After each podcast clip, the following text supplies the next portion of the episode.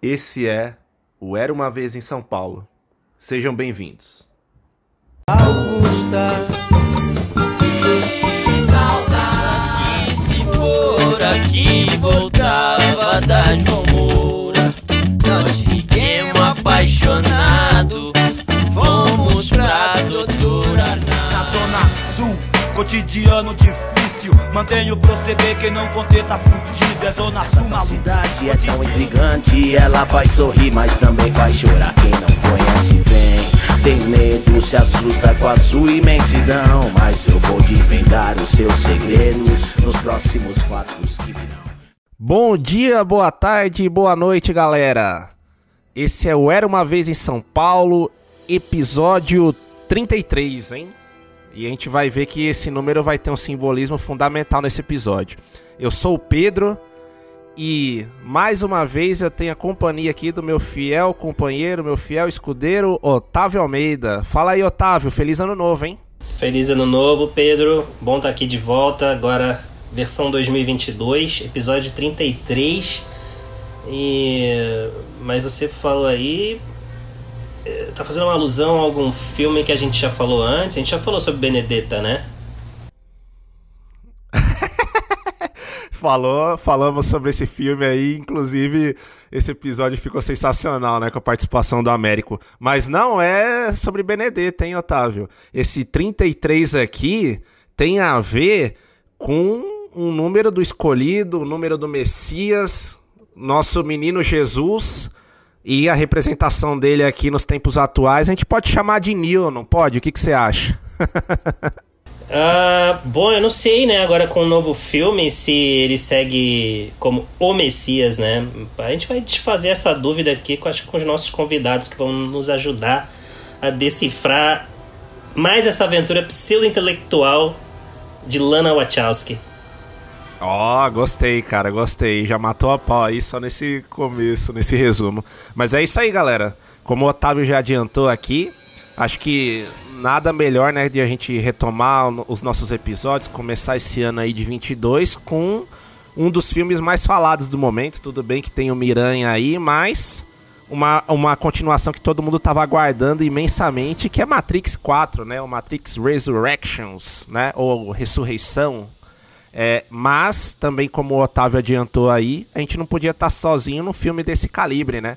E a gente tem aqui a honra de trazer novamente, na nova configuração aqui do Era Uma Vez, já com o Otávio, Lucas Nascimento e Herbert Santos, os três é demais. Sejam bem-vindos aí, galera.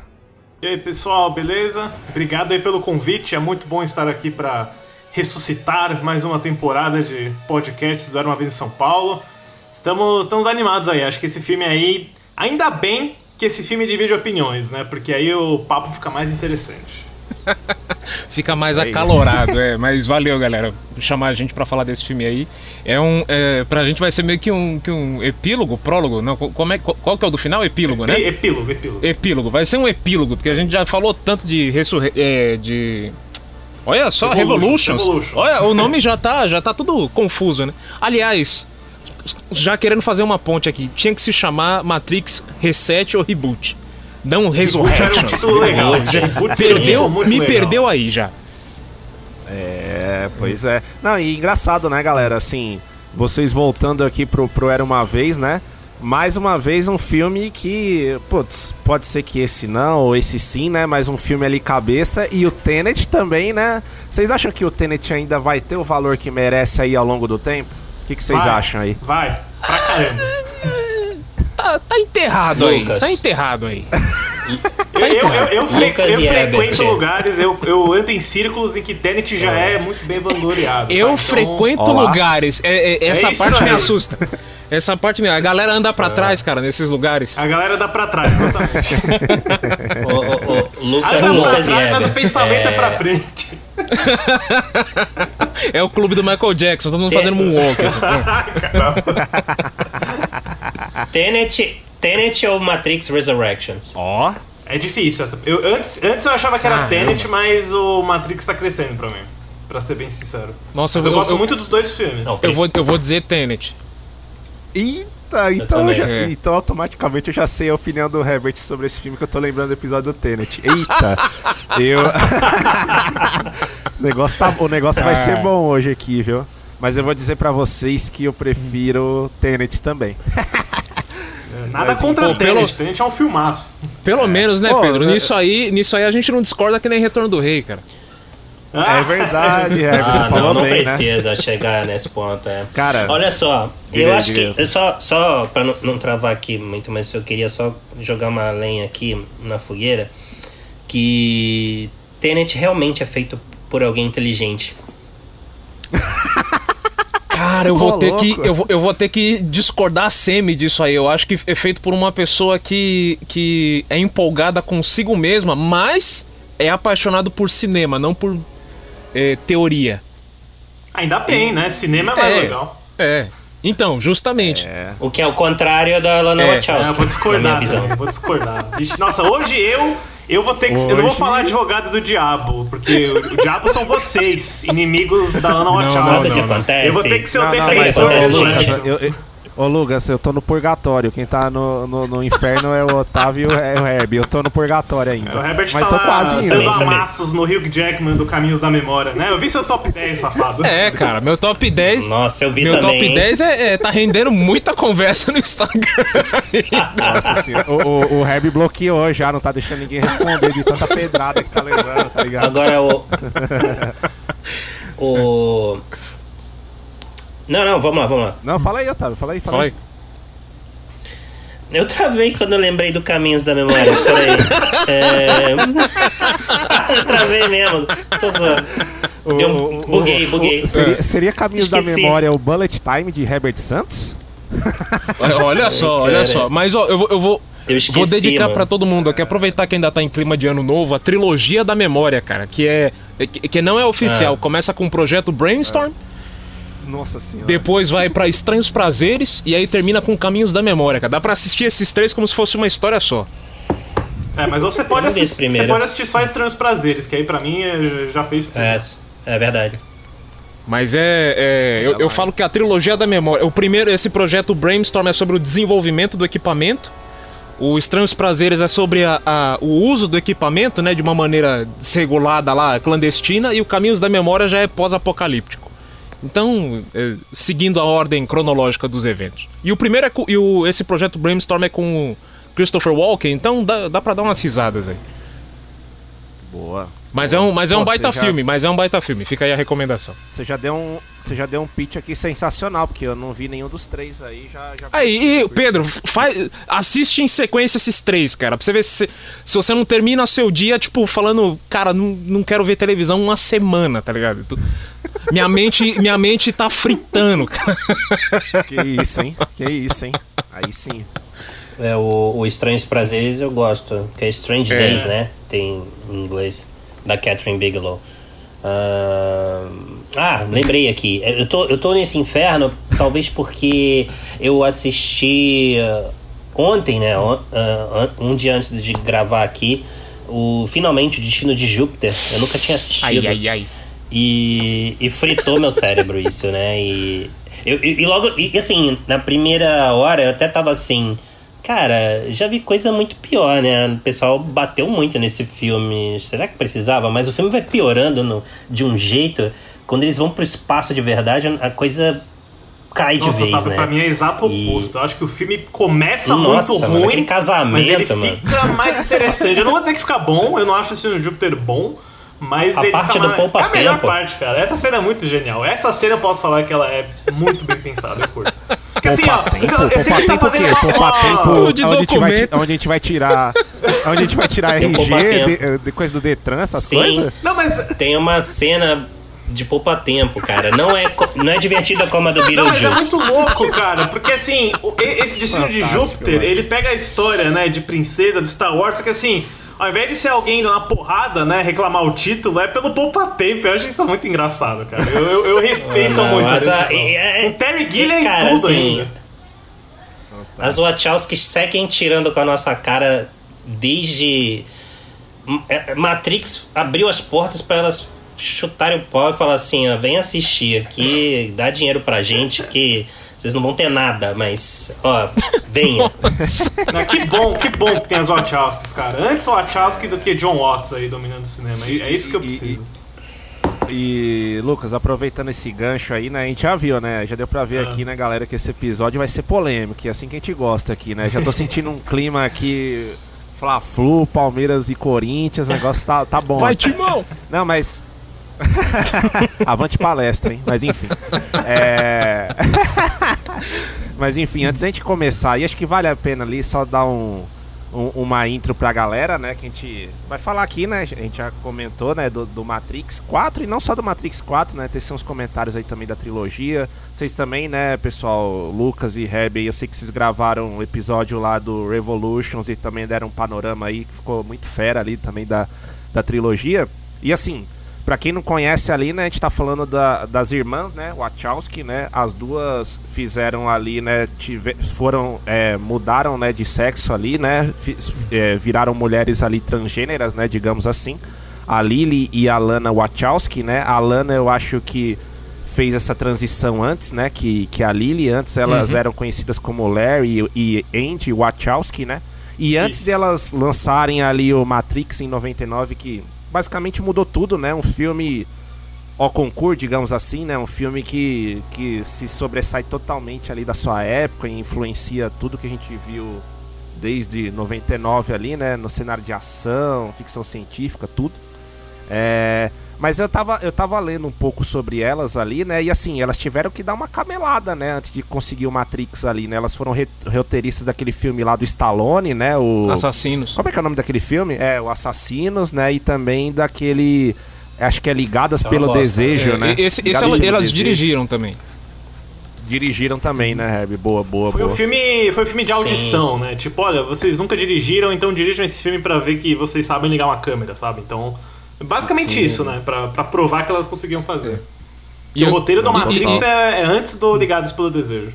E eu só assisti Ligadas pelo Desejo porque eu, eu, eu imediatamente fiz uma pesquisa depois de assistir A Noiva de Chuck. Quem sabe do que eu tô falando sabe.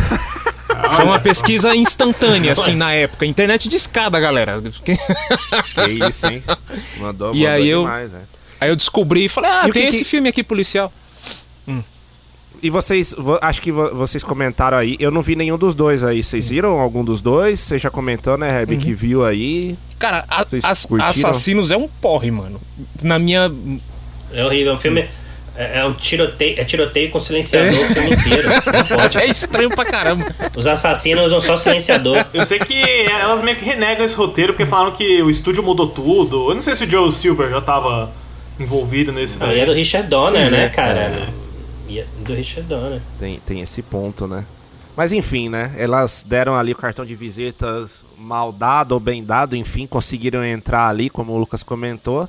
E aí em 99 fizeram Matrix que é aquela, sabe, sabe uma coisa, não sei se vocês concordam, mas assim, quando você tem um filme tão mind blowing como esse, né, e, e, e foi, né, um negócio assim absurdo, é, é muito difícil, né, depois, né? Tipo, você fica com um fantasma muito grande pra fazer qualquer coisa na sua carreira ali, na carreira delas, no caso, né? É que chegue perto, né, de desse sucesso, de tudo que foi ali, né? Porque eu, eu tava pensando um pouco, eu gosto um pouco, né, desse cenário de, de música indie e tal. Cara, me lembrou, por exemplo, o Strokes quando fez o Is This It, né? Que é o primeiro álbum deles ali que todo mundo fala que é o álbum ali, né, que marcou a vai, o, o renascimento do rock ali nos anos 2000, tudo.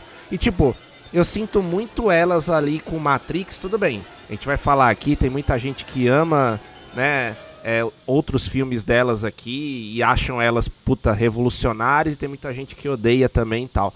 Mas vocês não acham que foi um peso muito grande esse sucesso estrondoso, não só na época, mas até desde, desde sempre aqui, né, desde do, desse lançamento aí, o Matrix pra elas, e ficou um negócio meio um fantasma assim, uma nuvem?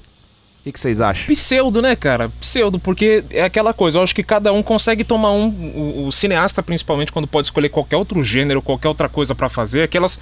Eu ainda não vi elas irem pra. Se, se a gente parar pra colocar no o cru assim, a maior diferença que elas fizeram foi o, o Speed Racer, né? De diferente. É, é tudo ficção, tudo a mesma coisa tal. Por isso que eu acho que não. Que a gente sempre volta a comparar com Matrix, mas o- o- o Mas essa questão aí, eu, eu, que nem a gente tava falando aqui no começo do episódio, o Nolan, por exemplo. Ele é um cara que eu acho que ele tem uma trajetória muito bonita até o, a origem, e a origem foi o pico da carreira dele. É um filme perfeito para mim. E aí agora eu tô vendo um pós-Nolan, assim, entendeu? Tipo, porque tudo agora eu volto pro A Origem. Só- só- é- mas aí aquela coisa, aí ele faz Dunkirk que você fala, ah, tentou uma coisa diferente. Aí ele faz um, um, sei lá, quero ver ele fazer um terror agora, um, um- uma outra coisa. Pô, ele, né, Interestelar, fez uma ficção, uma coisa diferente.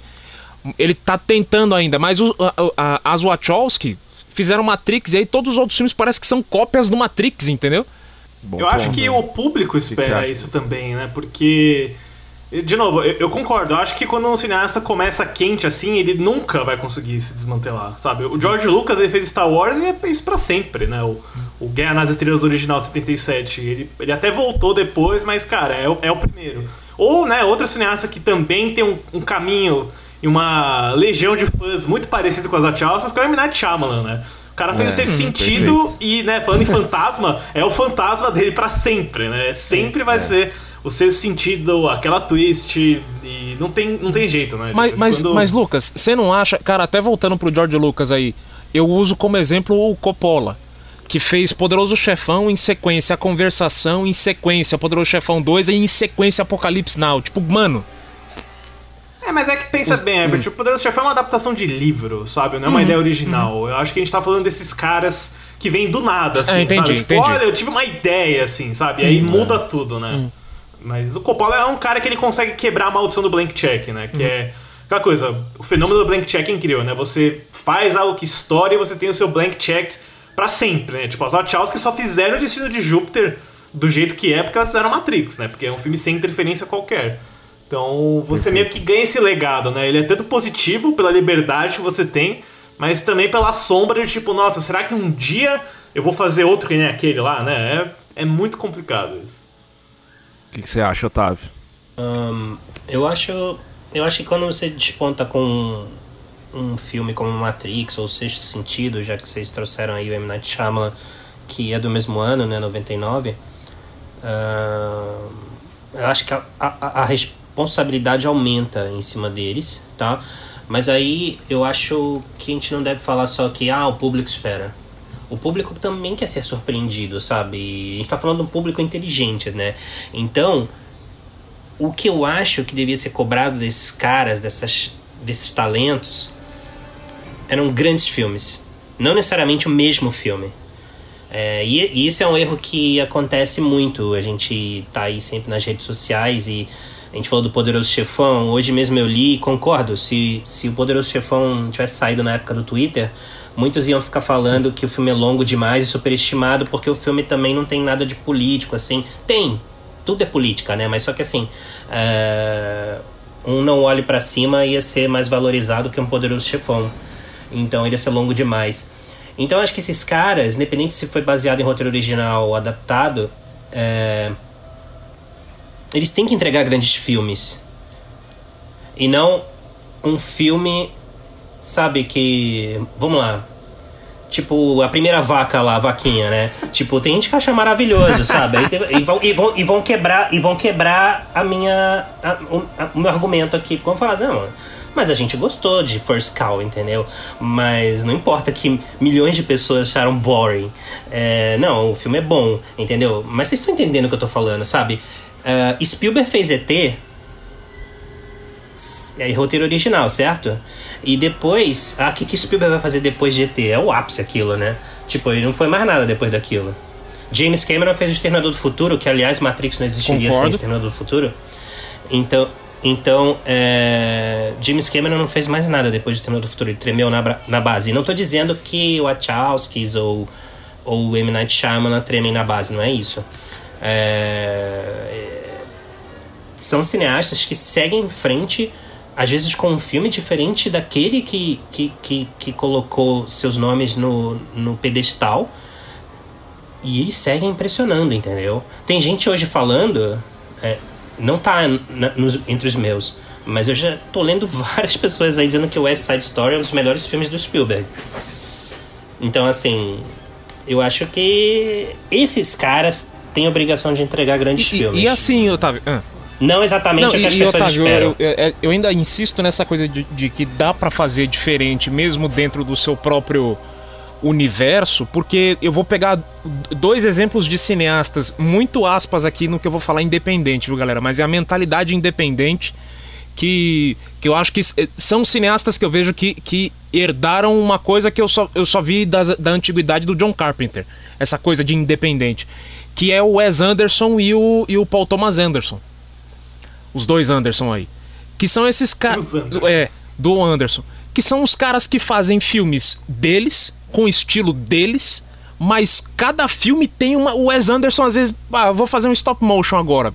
Ainda é aquele filme centralizado, aquele roteiro daquele jeito, coloridinho tal, não sei o que, tal, tal, tal. Só que agora é um stop motion. Pô, mas agora tem a ver com, com comédia, agora é um romance, agora não sei. Paul Thomas Anderson é a mesma coisa. Mano, lasca essa história pra loucura. Vamos pra uma coisa mais dark. Vou fazer um filme mais.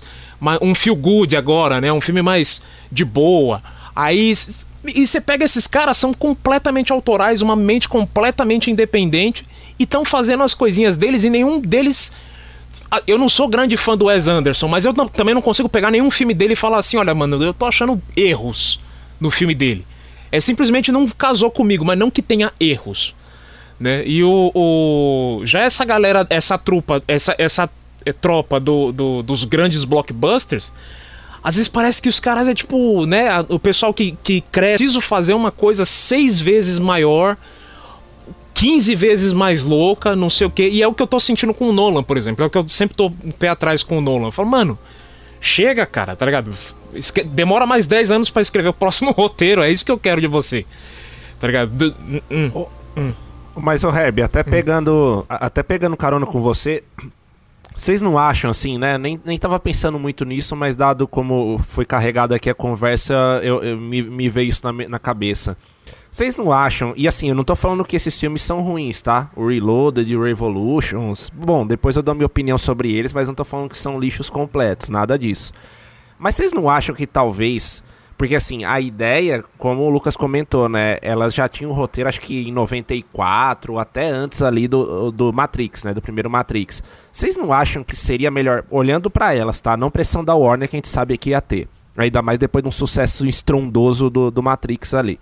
É, vocês não acham que seria melhor pra elas terem feito só o primeiro Matrix e terem dado uma pausa ali até, puta, aproveitar aquele gap ali do, do Reload e do Revolutions, tipo, esquecer esses filmes aí e depois, sei lá, de 5, 6 anos lançar alguma coisa totalmente diferente? Vocês não acham que se isso tivesse acontecido, talvez elas tivessem um pouco mais de respiro nas críticas ou até um pouco mais ali, sabe, de espaço temporal pra pensar mesmo, porque eu vejo muito que esse fantasma ficou cada vez maior pra elas, justamente ali na hora que elas começaram a mexer é, em continuações do Matrix expandir o universo, e aí, meu, expandiu de um jeito que elas não conseguiram mais colocar dentro da caixinha. Vocês não acham que tem um pouco disso ou eu tô viajando? Ô Pedro, tudo, tudo que você falou é o que o Bill Pope falou numa entrevista com o Roger Dickens, mano. Bill Pope é o diretor de fotografia do, dos três Sim, sim. primeiros filmes. Ele falou exatamente isso que você falou.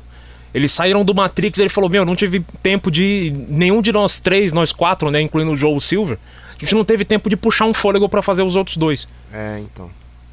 Eu fiquei. eu- Mas sei lá, eu acho que isso depende do, do processo criativo do autor também, né? Às vezes, né, a gente não sabe. Ah, não sei se, se é a Warner que falou, ó, lança logo aí, que teve, teve quatro anos, né, do, do primeiro pro segundo. Ou se, tipo, meu, ah, elas já estavam com um negócio na cabeça e bora. Né? Não sei, o Keanu Reeves falou numa entrevista no, no extra do DVD do Reloader, eu acho, se não me engano.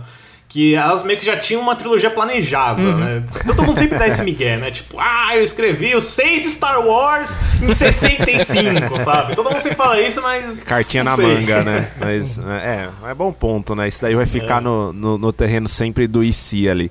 Bom, mas antes de a gente começar ali, entrar mais no Matrix, né? Já entramos ali, mas e com tudo. O que, que, que, que vocês acham do trabalho ex-Matrix ali delas, né? Então, o que elas fizeram antes, fizeram depois. Tem algum filme ali? Eu sei que o Lucas e o Herbie vão ter alguns pontos ali, mas tem algum filme ali que vocês acham, puta, legal delas ali, tirando esse mundo do Matrix? Bom, eu, eu, eu já. A gente falou um pouquinho fora do mic, né? Mas eu não gostava de Speed Racer. A primeira vez que eu assisti no cinema eu achei, tipo, legalzinho e só. Mas criou esse culto ao longo dos anos de que Speed Racer é uma obra-prima. E eu sempre ficava meio tipo assim, ah, acho que não, acho legal e tal. Mas eu revi, an- antes de ver o Resurrections, eu fiz meio que uma maratona Wachowski, né? Pra rever alguns filmes. E eu gostei muito de Speed Racer. Eu gostei muito desse filme. Eu achei ele emocionante.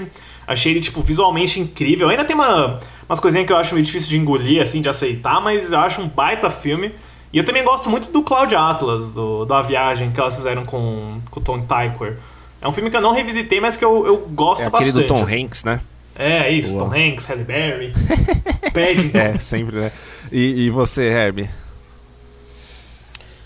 Ah, eu coloco, eu coloco aqui o Ligadas pelo Desejo, porque eu, eu de- tirando Matrix, eu acho que é um filme sólido, assim, é, uma- é um filme de investimento. Quando você assiste mais velho, obviamente, você começa a reparar que ele tem uma estrutura muito legal. Uma estru um filme no ar, né? Vamos dizer assim, é um filme policial, muito bem. Muito bem planejado. Porque é um filme, é um romance, na real. Né? E aí eu, eu, eu aprendi a gostar desse filme com o tempo. Eu acho ele um filme, um filme interessante, assim, de se assistir. A pegar. É um filme neo-noir que a galera fala, né? É um, um, um noir mais colorido, assim. Mas é, é bacana. É um Neo Noir. Isso, isso. É, um isso, neo-noir. a- a- Aqui vai ter várias referências, né? Metalinguagem toda hora aqui. É. E você, Otávio? Complementando o que eu falei ali atrás de eu acho que tem, tem obrigação de fazer grandes filmes, eu não sinto que o M. Night Shyamalan e as Wachowski sentem que precisam fazer grandes filmes. Fazem filmes para elas mesmas e o Shyamalan também. Mas se for pensar assim, ahn, quase todos fazem filmes para si mesmos, né? A gente não sabe a fórmula do sucesso, mas não é possível, gente. E eu acho é, filmes a gente paga por isso também, né? De uma certa forma pra, pra ir ao cinema. E eu acho até injustas as comparações do novo É, filme também. com Os Últimos Jedi, que eu gosto muito. Que é um filme que quebra expectativas É e eu não senti muito isso no Resurrection, mas a gente vai chegar lá. É, o, o, o, sobre os filmes das Wachowski, É, é. cara, di- dirigindo, né? Porque roteiro. acho que tem o V de Vingança, né? É que eu ela que ela, ela é- se, É o Ela- ela se envolve tanto, né, Que, produzem que- também, né? que todo mundo fala que verdade, as Wachowski dirigiram exato. secretamente esse filme. Né? É, tipo o Spielberg no Poltergeist, É, né? Eu acho até Agora- engraçado que o James McTeague tenha uma participação no Resurrections que é, é muito a ver com essa teoria. É, não sabia. Quem que ele tá? Quem que ele é lá? Ele faz o avatar do Neo quando ele tá Ah, preso na Matrix A- lá, o a- assim careca. como Ah, o cara lá, é, o- o, ex-dublê do Neo lá e diretor do John Wick, né, também tá, né? É, o Chad. Doideira, né? Ah, eu achei que eu achei que era um velho feito por CGI. Não, e o melhor é que a esposa dele fez o avatar da Trinity, que aparece uma hora num reflexo. lá. Ah, sim, rápido, né? Bem legal aquela parte. E, e mas eu ah, e, e Ninja James assassino, fez os filmes de um ninja É- lá é que eu nunca ruim, vi, né? assassino. É isso. Mas, Não. mas esse, esse não tem nada das Wachowski, né? Deve ter uma Não, não, produçãozinha não, só. não, né? é, é, é puro, puro, puro Ah, Joe tá Silver. É puro Joe Silver. Ah. Mas ó, eu acho, eu acho que dirigindo. ah, eu gosto do Matrix Reloaded, mas ah, rapidinho, assim. Gostei do Reloaded, da confusão que ele faz. E aí esperava que aquilo fosse levado à frente no, no Revolution, mas elas deram uma banana pra todo mundo. E aí o filme foi pra porrada, e ignorou o segundo praticamente. aí vem o novo e ignora o terceiro eles se quebram, entendeu? Então, assim, ah, por isso eu não coloco Reloaded. Eu quis contar a história que eu colocava Reloaded, mas agora eu não coloco mais. E então acho que sobra o Cloud Atlas, né? Que é a viagem, igual aquela novela da Globo, né? Porque eu. E tinha esquecido que tinha o. Como é que é, Lucas? Tom Tykwer. Tykwer, né? Que é o é compositor do Resurrection. Tykwer. É, ele tá lá, cara. E. É que ele é alemão, não é? É, do Corralola Corra. Olha só. Do Corra Loucura. E então, eu gosto do filme, eu gosto do filme. Eu não acho que. Putz, Engraçado que genial, isso, né? mas eu gosto do filme. Eu tava até Eu pegando gosto, assim, bem rapidinho. Não sei se vocês viram, mas acho que tá circulando uma lista aí do, do Letterboxd, né? Daquelas listas compiladas que eles fazem, tipo, não sei, pesquisa com a galera, ou eles fazem um banco de dados ali e, e- e pegam, né, as informações. é, dos filmes ali mais subestimados, se eu não me engano, de ficção científica, algo do tipo. E o Cloud Atlas lá tava super bem ranqueado lá, junto com, com aquele. Acho que é o Ad Astra do James Gray, não é? Ad Astra, é isso? Ti- Ad Astra, Astra. Tenet, tinham É vários Ad lá e Astra, tinha o é. Cloud Atlas Mas- também. É- mas é aquilo, né? Uhum. Tipo, a, a, a, as a- as Wachowski, assim, sempre tem a galera que vai ressuscitando ali, né? Ressuscitando, né? Pegando aqui Tudum. o gancho do filme também. Mas vai ressuscitando o, o cinema delas, né? Tudo bem que agora é, é bem óbvio isso por conta do Matrix, né? Mas, tipo... Sabe o que, que me lembrou, assim, ó? Uma comparação totalmente fora aqui, mas eu tava da risada. Me lembrou o Paul Verhoeven com esse negócio do Showgirls agora virar aquele filme 10 de 10, assim, né? A galera pegou assim e falou, não... Sempre foi, É. sempre foi. Ah, É, você tá vendo, aí, né? Otávio, Foi. aí, Otávio. No, no, Aí, no dia, no dia que eu assisti, no dia que eu assisti até ganha- hoje, eu de nunca ouro, deixei né? de gostar desse filme, cara. Sempre pra mim, Você assistiu junto com o Ligados pelo Desenho. não, não, né? não, não, não, foi, foi, foi antes, bem antes. Não, isso aí, isso aí, isso aí veio É, por causa é, do Instinto aí, Selvagem. Foi uma reação em Joe, cadeia. Joe Estranhezas, né? É, mas- Não só ele, né? Mas Hollywood. Hollywood fez um cine Época privê, boa, né? cara. naquela- Desculpa, galera aí, Pô, mas é foi na- uma é época na- boa, é- mano. É naquela época que tem o striptease da Demi Moore também ou não? Foi uma época boa. É. É, a atração fatal da Glenn Close. É. Por aí, É a verdade. assédio sexual, que também é bem diferente, né? Mas o filme é dis Disclosure e virou aqui assédio sexual e. De- depois a gente faz- ele- Depois a gente faz um episódio uma maior de lá, mas, 18 meu- aí, Otávio, só desses filmes, né? Sim. Mas é, mas é interessante, né? Showgirls, realmente as pessoas estão redescobrindo, né? E não só o Lucas falando agora, mas realmente muita gente falando do Speed Racer. É... Você vê que o povo não entende nada mesmo, né? Eu, eu gosto quando os filmes são, são reavaliados. Eu acho que é, é muito válido. Porque tudo muda, eu acho, né? Eu acho que é, é um movimento interessante. Mesmo quando eu não concordo, assim, eu tento entender, meu, o que, que essa se- pessoa e tá se a gente querendo extrapola- dizer? extrapolar, Sabe? né, Lucas? Por exemplo, o Clube da Luta do Fincher, né? O Clube da Luta na época não fez esse sucesso que. Não, eu sei. Não, mas aí é diferente, né? Putz, né? É que nem você pegar, sei lá, o. Putz, cara, aquele Ishtar lá do Warren Beatty e Não, não, não. Hoffman e começar a falar que hoje é bom pra não, eu caraca, sabe? Da Luta Não, sempre ficar foi insistindo no fenomenal desde erro. o começo, mas vocês concordam que na época a galera É. também não levou lá em cima esse filme, né? Aí depois descobriram que o, que o bagulho é bom, né? Ah, não fez levou tanto sim, sucesso cara. assim, vai. É igual o Duna parte 1 aí. Não, tô brincando, não tem nada a ver uma coisa com a outra, não. Ó, um, um- um que eu, um que eu ainda quero ver ser, é, ao longo do tempo ser destruído pela galera é o Farol. Porque eu, eu não, eu não entendo como a galera gosta desse filme. Ah, Puta, cara. eu gosto pra cacete desse filme, cara. Para, eu gosto para. pra cacete. Pedro, Eu gosto Pedro, do farol também. eu. Não, mas é diferente. É diferente eu do Showgirls, né? É. Vocês querem saber qual que é a receita pra um filme elogiado ser destruído depois?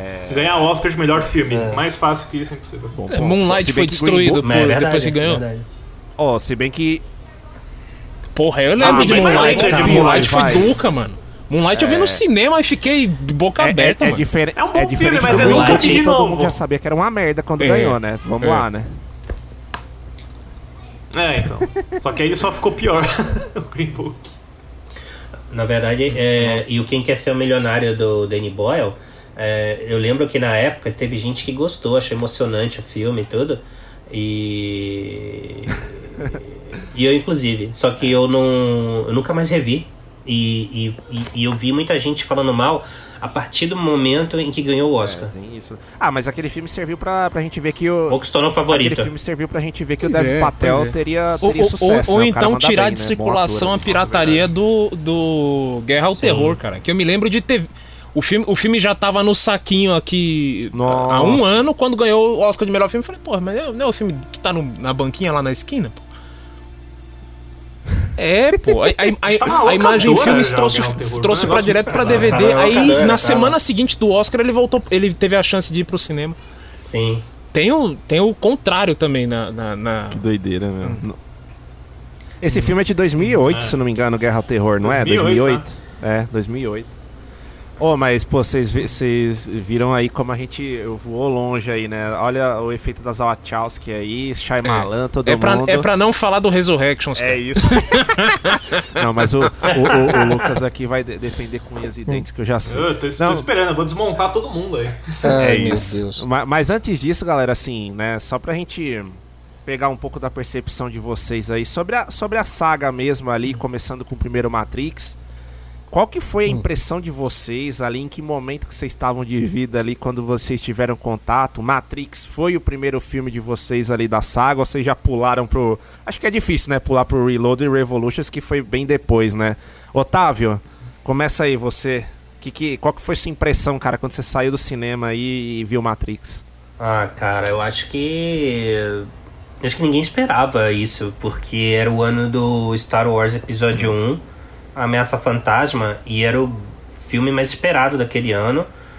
Ah, não só do verão americano, acho que do, do ano. E, e, e aí veio a Múmia, e a Múmia muitos trataram assim, quando chegou ao cinema, recebeu um rótulo assim de aperitivo para Ameaça Fantasma.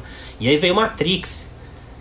E aí, cara, Matrix meio que abalou um pouco. Todo mundo queria ver Matrix e eu acho que eu, eu, eu, eu costumo dizer que assim, dos anos 90, talvez ao lado de Pulp Fiction e O Resgate do Soldado Ryan, acho que são os filmes mais influentes do cinema, assim, pro que aconteceu nos próximos anos. Tiveram vários sub-Tarantinos ou inspirações em Tarantinos, Guy Ritchie, ah, teve. Ah, cada um tem, quis fazer seu Matrix, ah, ou pelo menos explorar de alguma forma ah, filmes que eu não vi até hoje, como o 13 Terceiro Andar, que tentaram. É interessante falar, esse, hein? Pô, se você gostou de Matrix, vê o 13 Terceiro Andar. É, nem sei se vale a comparação, mas eu lembro que, que, que tentaram aproximar na divulgação. E. hum, E cara, assim. A, a montagem do resgate do soldado Ryan, as cenas de batalha, ação, a a fotografia.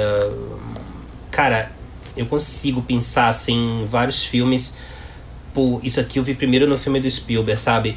E muita coisa também ah, do cinema que a gente vê hoje deve a Matrix. Então. ah, eu acho que ele, ele, ele teve uma importância que ninguém imaginava, sabe? Quando hoje a gente fala. Às vezes a gente gosta de um filme antes de assistir hoje e de repente se decepciona, pode acontecer. É, acho que na época ninguém esperava, sabe? Falava assim, cara, o que, que é isso, né? E até nas chamadas na TV falava assim, né? É, é impossível dizer o que é Matrix, é preciso vê-la. E o filme faz jus a isso. Então, acho que todo mundo foi surpreendido e eu acho que também foi um ano excelente para isso, com sexto sentido, né? Mas eu acho que acho que tá faltando aquele filme para as massas que você fala, uau, sabe? Tá faltando isso. Tá faltando um não mais um Matrix, mas um novo Matrix, um novo efeito Matrix, sabe? Eu acho que nunca teve um outro depois desse. Não teve, né? E você aí, Lucas, já emenda aí qual que foi sua, seu primeiro contato com Matrix? Cara, eu, eu era só um gafanhoto, né? Eu era muito, muito jovem, mas eu lembro que eu assisti Matrix porque o Reloaded ia estrear, né? E a minha irmã gostava muito do, do filme. E aí eu lembro que ela me incentivou a assistir. Vi no SBT quando passou, no, em algum daqueles cine espetacular, não sei o quê. Essa é a primeira vez que eu vi, né? Quando criança, eu, eu não entendia muito a história, ou o conceito filosófico por trás, né? Eu gostava de assistir por causa das cenas de ação. Era isso que, que me interessava, né? Então, eu fui do primeiro, aí eu gostei, aí eu fui no cinema, eu vi o 2 e o 3 e eu gostei mais ainda por causa da luta, né? Das cenas de ação. Então, é, foi esse impacto, né? Como eu era mais novo, e aí ao longo dos anos, né? Eu fui reassistindo, eu fui amadurecendo, aí eu fui entendendo melhor a história, como que o primeiro filme tem um lance de roteiro genial, né? Que eu tava falando em alguma conversa que a gente teve, acho que foi em alguma live perdida que eu tava, a gente fez com, com o Léo do, do Vice. Mas, né, a, a ideia do Matrix ela é muito boa porque você pegar a perspectiva, né? Você não começa o filme falando que existe uma guerra entre homens e máquinas, né? Você não começa no mundo real na nave, você começa na perspectiva de alguém que tá preso naquele mundo, né? E você não acha que a Matrix é a Matrix, você acha que é o mundo real. Então aí, num ponto de vista narrativo, de roteiro, você tem uma coisa que é muito mais original. Né? Ape- Apesar da história ser meio, ah, beleza, é Exterminador do Futuro, como o Otávio falou, né? Mesmo conflito. Mas você tá pegando de uma perspectiva muito original. E isso torna o filme, né, mind-blowing, não só pela história, mas pelos efeitos, pelo bullet time, pela direção. Que tá tudo ainda muito muito moderno, sabe? Nada envelheceu desse filme pra mim, né? Teve umas sessões em IMAX, né, em São Paulo ano passado, foi, tipo, muito legal ter visto o filme assim. e o Nossa, 2 e o 3, deve ser né? Vi no mesmo ano, assim, né? E, uh, e sempre gostei. Reloaded Revolution sempre moraram no meu coração. É, é aquela coisa, quando eu fui crescendo, eu tive dois choques em descobrir que a trilogia Prelude de Star Wars e as continuações de Matrix não eram bem vistas pelo público. Porque pra mim, que cresceu com elas, sempre foi lindo. Eu falei, como assim as pessoas não gostam deles? E o Reloaded Revolutions eu sempre gostei e eu ouso dizer que eu gosto mais ainda até com os anos deles. Boa. E você, Herb? Ah, Matrix pra mim foi aquela experiência. Eu, eu ainda consigo escutar a voz do maluco na- na- no comercial pela primeira vez na televisão. Na- que ia passar no SBT, né? E eu assisti, eu fiquei sentado o filme todinho, tipo, vidrado vendo o filme, né? Eu pirava. E toda vez que passava de novo, eu lembro que minha tia tinha, tipo, um casaco, mano. Eu era obrigado a vestir o casaco pra assistir Matrix. Era meio que. Eu fazia minha, minha própria. meu próprio fã-clube, né? Pra assistir o filme, né? Colocava um óculos de sol, assim e tal. Chegava no fim do filme, eu pulava do sofá, minha avó morria de medo. Mas o. O, o Matrix, eu, eu peguei o Zeitgeist do 2 e do 3, assim. Eu me lembro que eu queria muito ver o 2 e não me deixaram entrar na sessão. E eu consegui ver o 3 no cinema no. Olha que coisa engraçada. Eu assisti o, o, Revolutions, tipo, pré-ano novo, assim. Dia 29, dia 30. Eu me lembro de sair do Revolutions e, tipo, já ser ano novo, né?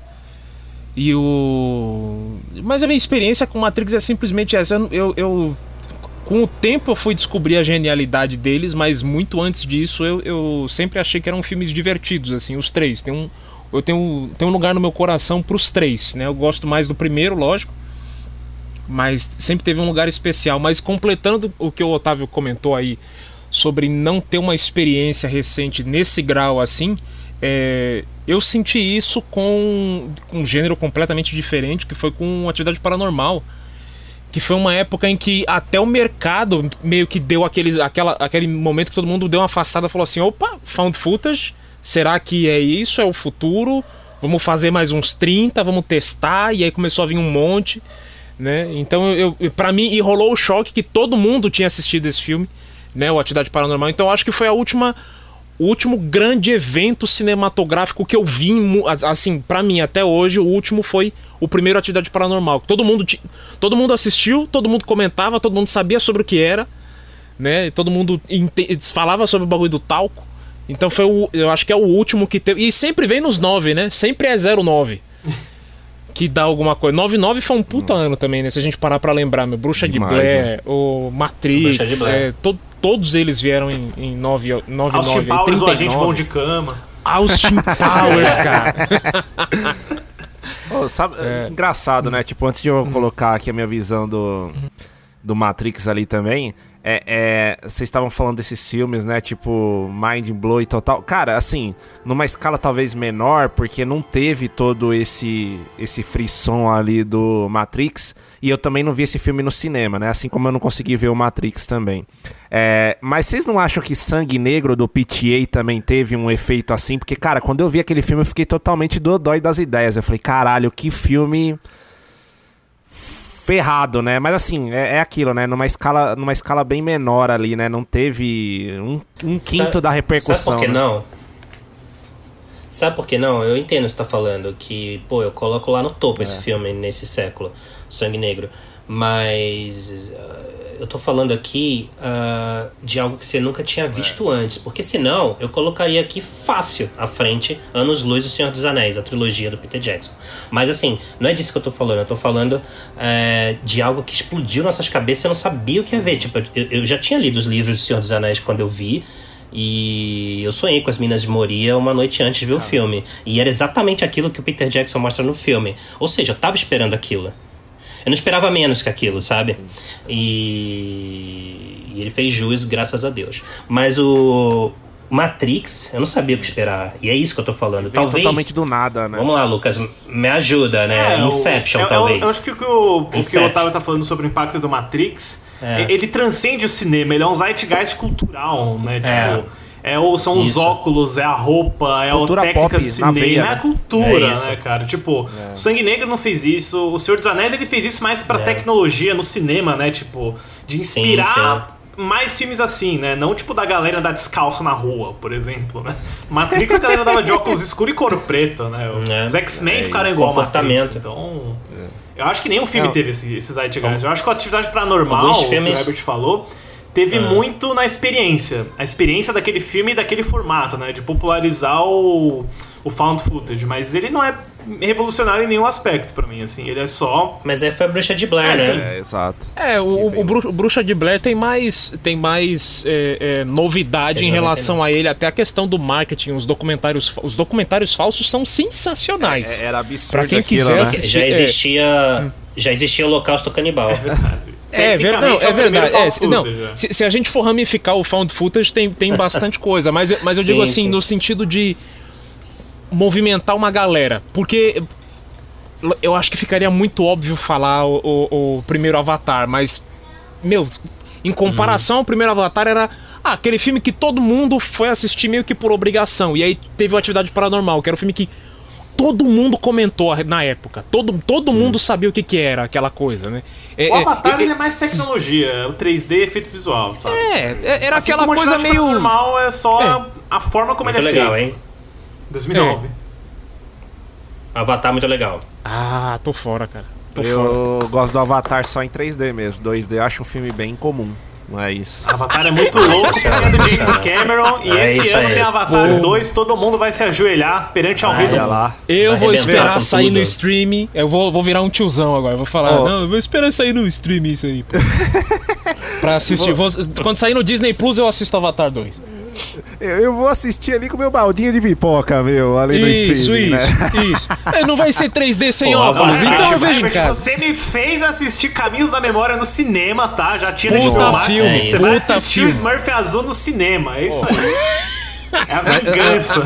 Sabe, sabe o que, que tá da hora É. desse episódio? Meu, qualquer coisa que a gente tá falando aqui tá dando polêmica, meu. Esse episódio nasceu na, na polêmica já, velho. E qualquer coisa. E qualquer coisa afasta a gente de Matrix Resurrection, já É, repararam? verdade. Olha lá, o, E vou afastar só mais uma pergunta aqui, Lucas. Avatar 2 aí é o filme mais esperado do ano? Não, pra mim é o Batman. Qual é? mim o Batman. É, eu também acho. É o Batman, é agora, né? Putz, Agora, se a gente falar do cinema de arte, não o mais esperado seria o novo do Scorsese aí, né? Mas eu sei. Não, Batman chega também é nem- cinema de arte, Pedro. Você viu o visual desse filme? É, não, tá. É, é que o foda é que é aquilo que eu tava. Eu ta- eu- Não, tudo é arte tudo é comercial. então, mas. Matrix então, é mas arte. vocês viram que também nessa questão do Batman teve. Não, não- não teve alguns conflitos ali, não sei se de roteiro ou direção, teve alguma coisa ali também. Isso né? foi Tipo, fofoca, não, não, ô, ô Pedro, É? isso aí foi fofoca de, de, de, de site, cara. Não rolou nada, não. Teve O fofoca filme- do o Robert filme tá tão- engravidando a menina do Batman. É. que Foi tanta coisa É. que apareceu desse filme. É, é, é doideira. o Elive na Twilight Batman, World, cara. O Elive certo, na é o Twilight. World. É isso. É isso. Mas vamos, vamos retomar aqui só pra, só pra, pra eu fechar aí essa parte de, de impressões, né? Primeiras impressões com Matrix. Meu, eu, eu tenho um- uma tristeza grande que na época ali do primeiro Matrix eu ainda era muito novo ali, né? Pra pensar em cinema ali, né? Tipo, sozinho tal, pra, pra ver o filme. Mas, cara, tipo, eu invejo muito ali quem conseguiu ir, né? Porque o primeiro Matrix não é nem o Reloaded ou Revolutions ali, né? O primeiro Matrix, assim, tem uma cena. Tem, tem várias cenas, né? Principalmente as de luta, como o Lucas comentou. É. Que, tipo, você para. Meu, eu tô às vezes de bobeira no YouTube eu começo a, a ver umas lutas, sabe? Tipo, Neo versus Agente Smith, vejo todas as lutas dos três filmes. É. O, o, o Morpheus e a Trinity ali contra os irmãos Albino lá que ficam mudando de lugar toda hora lá.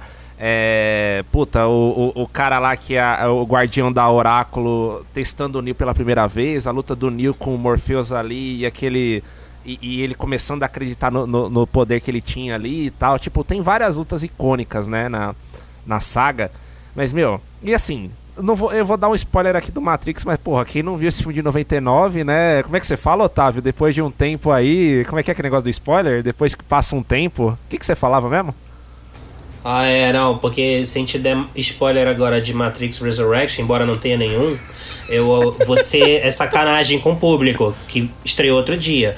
Agora, se você dá spoiler do que o Leonardo DiCaprio morre no final de Titanic, aí o problema é de quem não assistiu até hoje, né? Quanto tempo faz Perfeito, isso? perfeito. É, é isso, cara, é isso aí. Não, não- não tinha argumento melhor. Mas, meu, aquela cena que o Neil, ele realmente descobre ali que ele é o The One, né? E, e a Trent manda ele acordar ali e tal. Sim. Meu, aquilo ali, até hoje, quando eu vejo no YouTube aquela porcaria, porcaria assim, né? No jeito de dizer, a obra-prima, obra-prima. É, é, é, é- é- é- me arrepia aquilo, cara. Me arrepia, que é o momento que ele para as balas. É- Aquilo ali é perfeito, meu. É perfeito. Tipo, a música, né? A Sabe música o que que é isso, cresce. É, Sabe o que é isso? Fala aí. Pedro? É cinema, cara. É, isso é, cara. É. Isso é cinema demais, Sim, velho. que o Morpheus fala, he's the one. Exatamente, né? Tipo, chega o carinha do lado e começa a falar pro Morfeu o que que tá acontecendo aqui. E aí ele fala essa frase aí, né? Cara, aquilo ali é Mas, absurdo, mas será mano, que ele é absurdo. mesmo? Eu vou, vou deixar essa aqui, porque pra mim o Neil não é, mas tudo bem. Então, Ele é um escolhido. mas Ele é- era, né? Ele era, né? Mas enfim. Não, pra mim sempre foi o Smith, mano. Depois que você vê o 2, que tem todo aquele diálogo sobre escolha, eu falei, não, mano, é o Smith. Sempre foi. Existem vários Eu acho que- eu escolhidos, acho que-. Tem um... Foram sete escolhidos. essa, né? essa, essa cena aí, né, que o Pedro falou, é aquela de. que faz você querer. Realmente, não automaticamente você quer levantar É, e é aplaudir, isso, né? é isso. Ah, tipo, me segura que eu vou levantar pra aplaudir aqui no cinema, exato. sozinho, sabe? É, Essas são boas, Agora, é, eu fiquei com essa.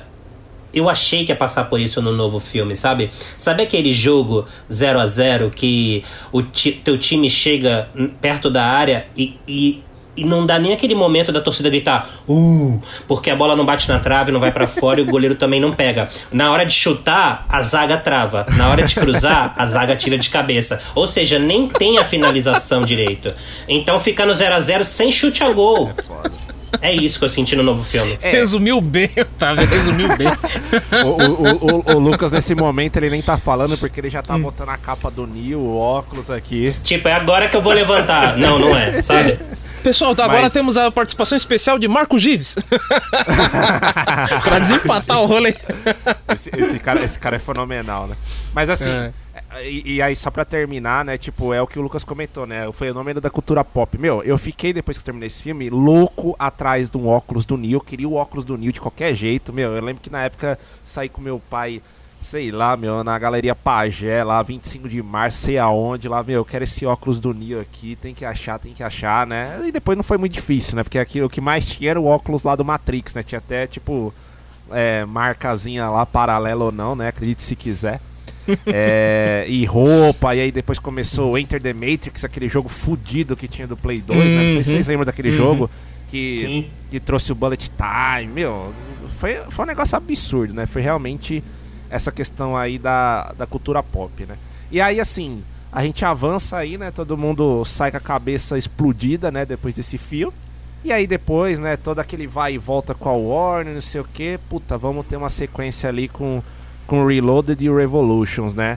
O que que vocês acham desses dois filmes, assim, né? Na época deu um. Deu assim um bafafá absurdo, né?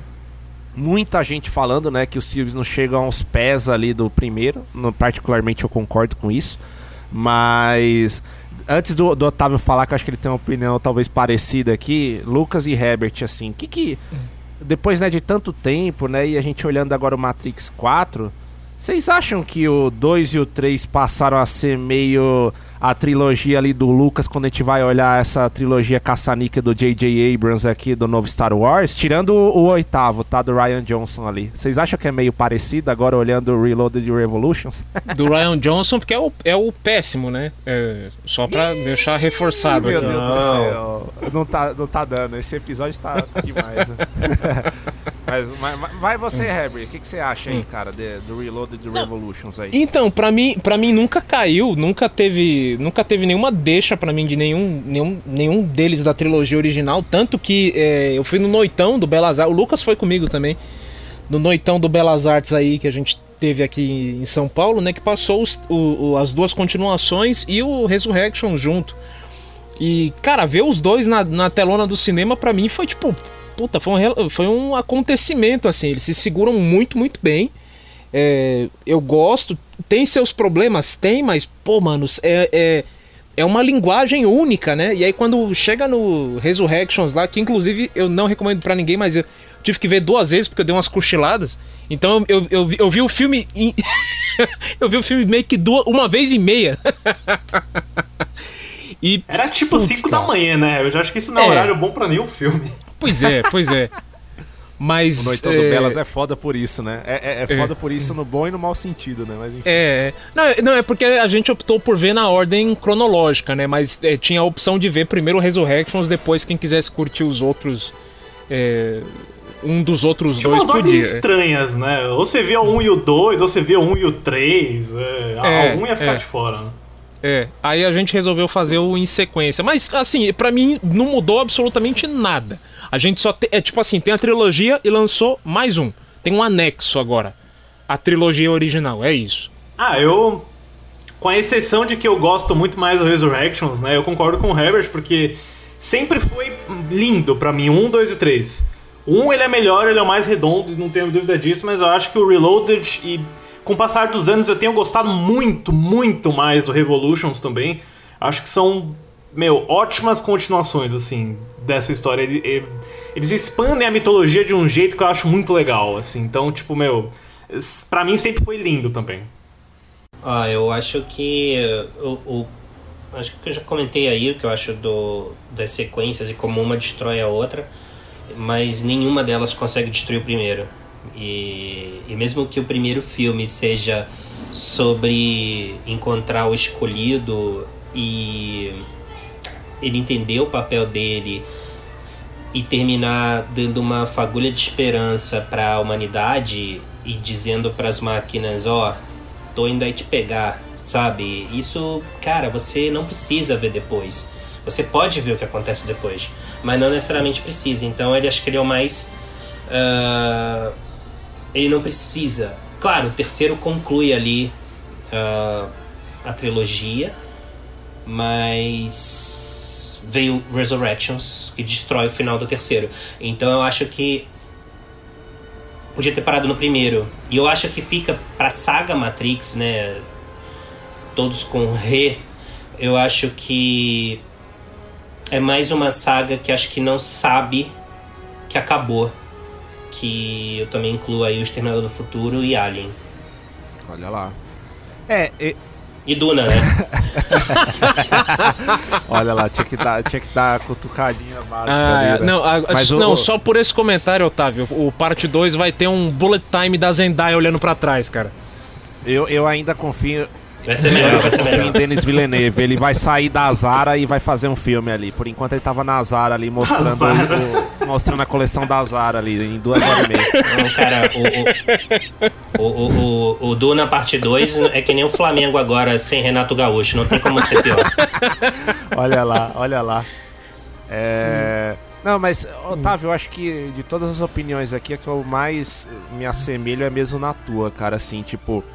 é, eu acho que, assim, o Reloaded e Revolutions, pra mim, tinham o seu valor lá atrás, sim, mas não conseguiram, na minha opinião, chegar perto ali do primeiro Matrix, né? Nem originalidade, nem nada. Assim, o legal do Reload. E assim, isso é um ponto que eu concordo muito com você, Otávio. O legal do Reloaded, que o Revolutions pra mim é meio que bagunça demais, é quando entra mais a filosofia da Matrix, né? Que o 1 não tem tanto isso, né? O 1 vai mostrando ali, né? Muito mais pelo Morpheus ali que vai abrindo os caminhos do Neo, né? Digamos assim, e mostrando um pouco ali daquele mundo. E, e- e- e algumas inserções do Smith também, né? Mas é no 2 que você vê, né? E puta, tem aquele diálogo icônico lá do Neo com o arquiteto. Você entende um pouco mais ali da Oráculo e tudo mais. E aí, tipo, você vai num caminho. Só que no 3, meu. É- é- além das lutas, tal, que são sempre legais, mas as lutas são legais nos três, né? Eu acho, assim, que dá pra de- ter uma, uma questão ali quase unânime que as lutas são legais nos três. É, O Otávio quase me bateu quando eu falei isso, mas eu acho as lutas no 2 e no 3 superiores ao primeiro, tá? Aí eu já não sei, hein? Superior. É, são sim, são sim. Concordo com o Ah, que o eu Lucas não tá falando. sei. Eu, eu, eu, porque, Perseguição por- na via expressa, hein? Perseguição na via Ah, expressa. Meu, essa, a- a essa pancadaria- luta, isso é foda. Eu quero, eu quero falar aqui. Não, boa, Otávio. Não, mas assim, ó. Meu Deus. Aquela luta do, do Neo com o Agente Smith, né? Com os milhares de Agentes Smiths é da hora naquele momento. Mas hoje parece aqueles bonecão de posto, efeito de Ah, PlayStation mas ainda é muito 1. louco, Não, cara, mano. mas- Ainda é muito bom. Se você. Não, se você. É aquela coisa, se você. YouTube sozinha é bizarro. No, no contexto, quando você tá no meio do filme, Então. puta, cara, desce de. Eu não, não reparo nos bonecão. Eu sei que é, mas eu falo, pô, mano, eu tô. Então, mas. Sai daí, Nil, tá ligado? Não é pelos bonecão, cara. Não, sim, É sim. como você usa os bonecão. Porque a cena tem uma direção virtual muito criativa. Não é, não é que nem John Watts, sabe? Que joga Cara, as coisas pra lá e pra o- cá. o- o- o Lucas, você Então, fala do mas John assim- Watts todo dia agora, cara. Todo dia, mano. Todo dia o Lucas cita Você o John Watts John ou no Watts WhatsApp vivo. ou na Não, gravação. mas, ó, Mano, esse cara tá com a orelha vermelha já, coisa? tá ligado? Não, ó. Jogo tomado. Ele vai fazer o Quarteto Fantástico. Ai, Então, ai. Mas, então, mas sabe uma coisa? A- é- essa luta é legal, beleza. Eu entendo aí o que vocês comentaram, mas, por exemplo, não tem um impacto ali, por exemplo, da primeira luta do Neo com o Agente Smith no primeiro Matrix, quando o Neo começa a acreditar que ele consegue sair um pouco daquele padrão e lutar com um cara mais forte ali, sabe? Tipo. É, tudo é icônico ali, né? Até naquela hora que ele dá aquela jogada assim, sai a areiazinha do, do corpo dele, que ele mostra ali, puta. E aí ele dá aquela virada de mão e chama o agente Smith. Meu, aquilo é. Sabe, assim, acho que o Reloaded e Revolutions não conseguem. é, é, é- é- tudo ali é cópia do primeiro filme, obviamente, né? Mas assim, Sim. tirando isso, né? Não, é que. Di- di- diga aí, diga aí, Otávio. Não, não, terminei. Não, terminei. então, mas assim, aí eu tenho que concordar com, com o ponto do Lucas que aquela perseguição de carros é absurda mesmo. Aquilo ali é absurdo, é absurdo. É uma das cenas que eu mais gosto no 2. Mas assim, só termi Não, é ótimo, é Só ótimo. terminando, no Revolutions, pra mim, bagunça demais essa questão da filosofia que eu acho legal. Porque, assim, tem dois pontos, né? Antes de antecipar ali do Resurrections, mas pra mim tem dois pontos em Matrix. Um, você acompanhar Matrix por uma história de amor, como o Resurrections quer que você acompanhe. E outro, você acompanhar Matrix como filosofia. Né? E aí, tipo, pra mim fica muito bagunçado no Revolutions e no Resu- Resurrections ali a Lana caga pra filosofia da Matrix, né? Volta aquele negócio do, da história do- de amor pra mim, né? É, então, assim, o Revolutions pra mim, tipo. E, e aquele ponto também do Neo ter os poderes fora do mundo da Matrix, eu também não curto tanto aquilo ali, sabe? Pra mim vai um pouco. É, contrassenso ali do que você pensa da Matrix ali, sabe? Tipo, eu não tô falando que ele tinha que ser um inválido fora, né? Na hora que desconecta. Mas ele ter os mesmos poderes que ele tem é, fora da Matrix, pra mim, não. Não sei, eu nunca lidei muito bem com aquilo, sabe? É é uma coisa que eu sempre pensei ali. Fora essa questão que sempre me incomodou muito no- nos três filmes, tá? Que é a questão do Nils, e eu acho que eu até já falei isso pro, pro Otávio em algumas outras conversas, né? É, é, do Nils sempre ser o cara que tem que resolver tudo. Tudo bem, eu sei que ele é a anomalia ali da Matrix e tal, assim como o Smith, né? Ele, ele, libera, ele liberta o Smith. Mas assim, tipo, você ter um único cara que tem que resolver tudo, sabe? Tipo, ele é o único cara que luta, ele é o único cara que voa. Se tem alguma coisa do Resurrections que eu acho legal, e aí depois a gente fala mais, é dar um conceito que, tipo, cara, a Matrix não é só o Neo. Isso eu acho interessante, mas pra mim eles tinham que ter desenvolvido isso, elas, né? Tinham que ter desenvolvido isso nos outros três. E não tudo agora, sabe? Era isso que eu, que eu queria comentar aí. Fala aí, Otávio. Ahn, eu acho que ahn, a cena da, da perseguição eh, no Reloaded ela é incrível. Eh, mas eu acho que o que me pega assim são as cenas de luta que eu não concordo que são melhores nos o- no Reloaded. Porque o Matrix definiu eh, uma era. E você falou até dessa sequência aí que ele vai encarar o Smith pela primeira vez. E é até uma sequência meio faroeste, né? Cada um numa ponta, parecendo que vai. Quem vai atirar primeiro, né? Mas eles até sacam as Exatamente, armas. exatamente. mas Vão lá. É. E é bem faroeste aquilo, vê até o jornalzinho voando, acho que é um jornal, um panfleto, É. sei lá, como se fosse um arbusto. E é bem faroeste aquilo, e você tá no filme. E aí o Morpheus fala, ele tá começando a acreditar. É nessa cena, né? É. É isso aí. é isso Então, e cara, não tem isso. No 2, por exemplo, o Reloaded, ele luta lá por três horas com o japonês lá e depois fala que. é, Ah, você nunca conhece uma pessoa direito sem lutar com ela. E pra quê, sabe? Não tem propósito, como eu falo a gente Smith. Ah, porque é legal. Cara, né? e- e- eu, eu, eu acho que é justamente Então, isso. mas é aí que tá. No prim... O primeiro vai direto ao ponto. O primeiro vai direto ao ponto. Não parece, é um filme grandioso, é um filme, né, de excessos, ele é sim, entendeu? Mas ele vai direto ao ponto, o primeiro Matrix, e é por isso que ele é tão especial. Mas, mas Otávio, único. só, só, um- só uma vírgula no, no que você falou, eu- inclu- usando a cena que Ah. você trouxe, eu acho que o, o- o- um- uma questão aqui, pelo menos no que, no que a gente está discutindo, é assim, eu acho que as cenas de ação do- dos, das continuações são melhores, mai- melhores coreografadas, é, filmadas e tudo mais. Só que tem uma grande diferença. O primeiro filme, as sequências de ação têm propósito. Na continuação, usando exatamente essa cena que você pode ser. trouxe, o próprio Neil pergunta depois da luta, fala assim: Eu precisava é, saber que você era o, o- era o, o escolhido. Ué, era só ter perguntado. Então é, é aquela coisa, se, se você tem a- se você chega num ponto do filme, na continuação, em que você pode ter a ramificação, diálogo ou luta, eles sempre vão pra luta. Então tem muita luta sem sentido pra não para não para não ter um filme sobrecarregado de diálogo, que eu acho que muita gente até reclama disso no, no, no Revolutions, mas eu acho que é até uma coisa que, que agrega bastante, né?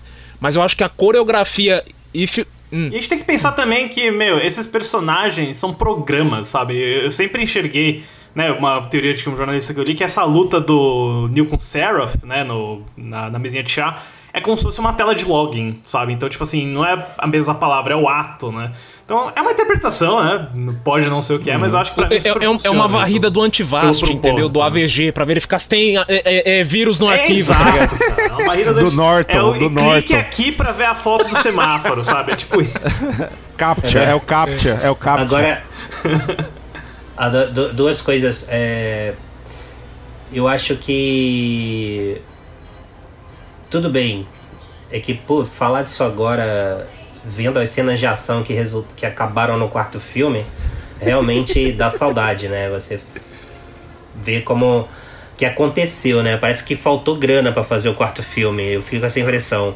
E, e para complementar aqui a minha chatice, eu acho que eu falei que em 99 Matrix foi tido e a Múmia como aperitivos para Star Wars Episódio 1 e Matrix Reloaded e Revolutions chegaram com aquela carga assim, né? Diferente do primeiro, mas eles acabaram sendo aperitivos pro Retorno do Rei. Eu sei que vocês não vão concordar, mas o Pedro vai. Não, eu, eu, eu, eu É, não, concordo, eu concordo. Matrix Revolutions varre o chão com o Retorno do Rei. Só 11 Oscars. Não, em questão de bilheteria é tudo Warner, né? A Warner esquematizou tudo. Falou, não, agora vai vir o Retorno do Rei aí. Sim. Vocês se cuidem aí com a É, parte no fim do 2. dia, os caras da Warner estão tão dando risada pra cacete aí. Ah, desculpa, é, eu só quero pedir desculpa aqui que o argumento que eu joguei agora de 11 Oscar não vale nada, né? Porque hoje você vê quem ganha Oscar Pois de é, melhor filme é. hoje em dia, né? Tem, tem, tem é. essa também, tem essa. Mas boa, boa. E, e assim, né, puta, já falamos aí do- dos três aí, da, da trilogia ali mais clássica, né? Aí teve Animatrix, teve os jogos também que a gente comentou um pouco ali, Path né? of Neo. Patof Phantom Neo. Era legal. Era né? muito da hora. Patof Neo. Ô, na- meu, meu, meu, meu primo chamava de pa, Patof Neo, aí eu fiquei com Ah, não, na mas cabeça. na 25 de março deve ser assim mesmo, que tinha o saquinho lá, devia ser patofinil mesmo.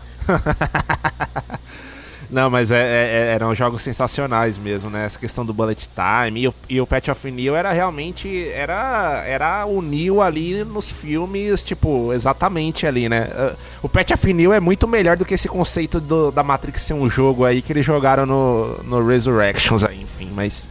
Agora, é, é tudo. é- Eu tô entendendo que tudo é legal fora dos filmes, é isso?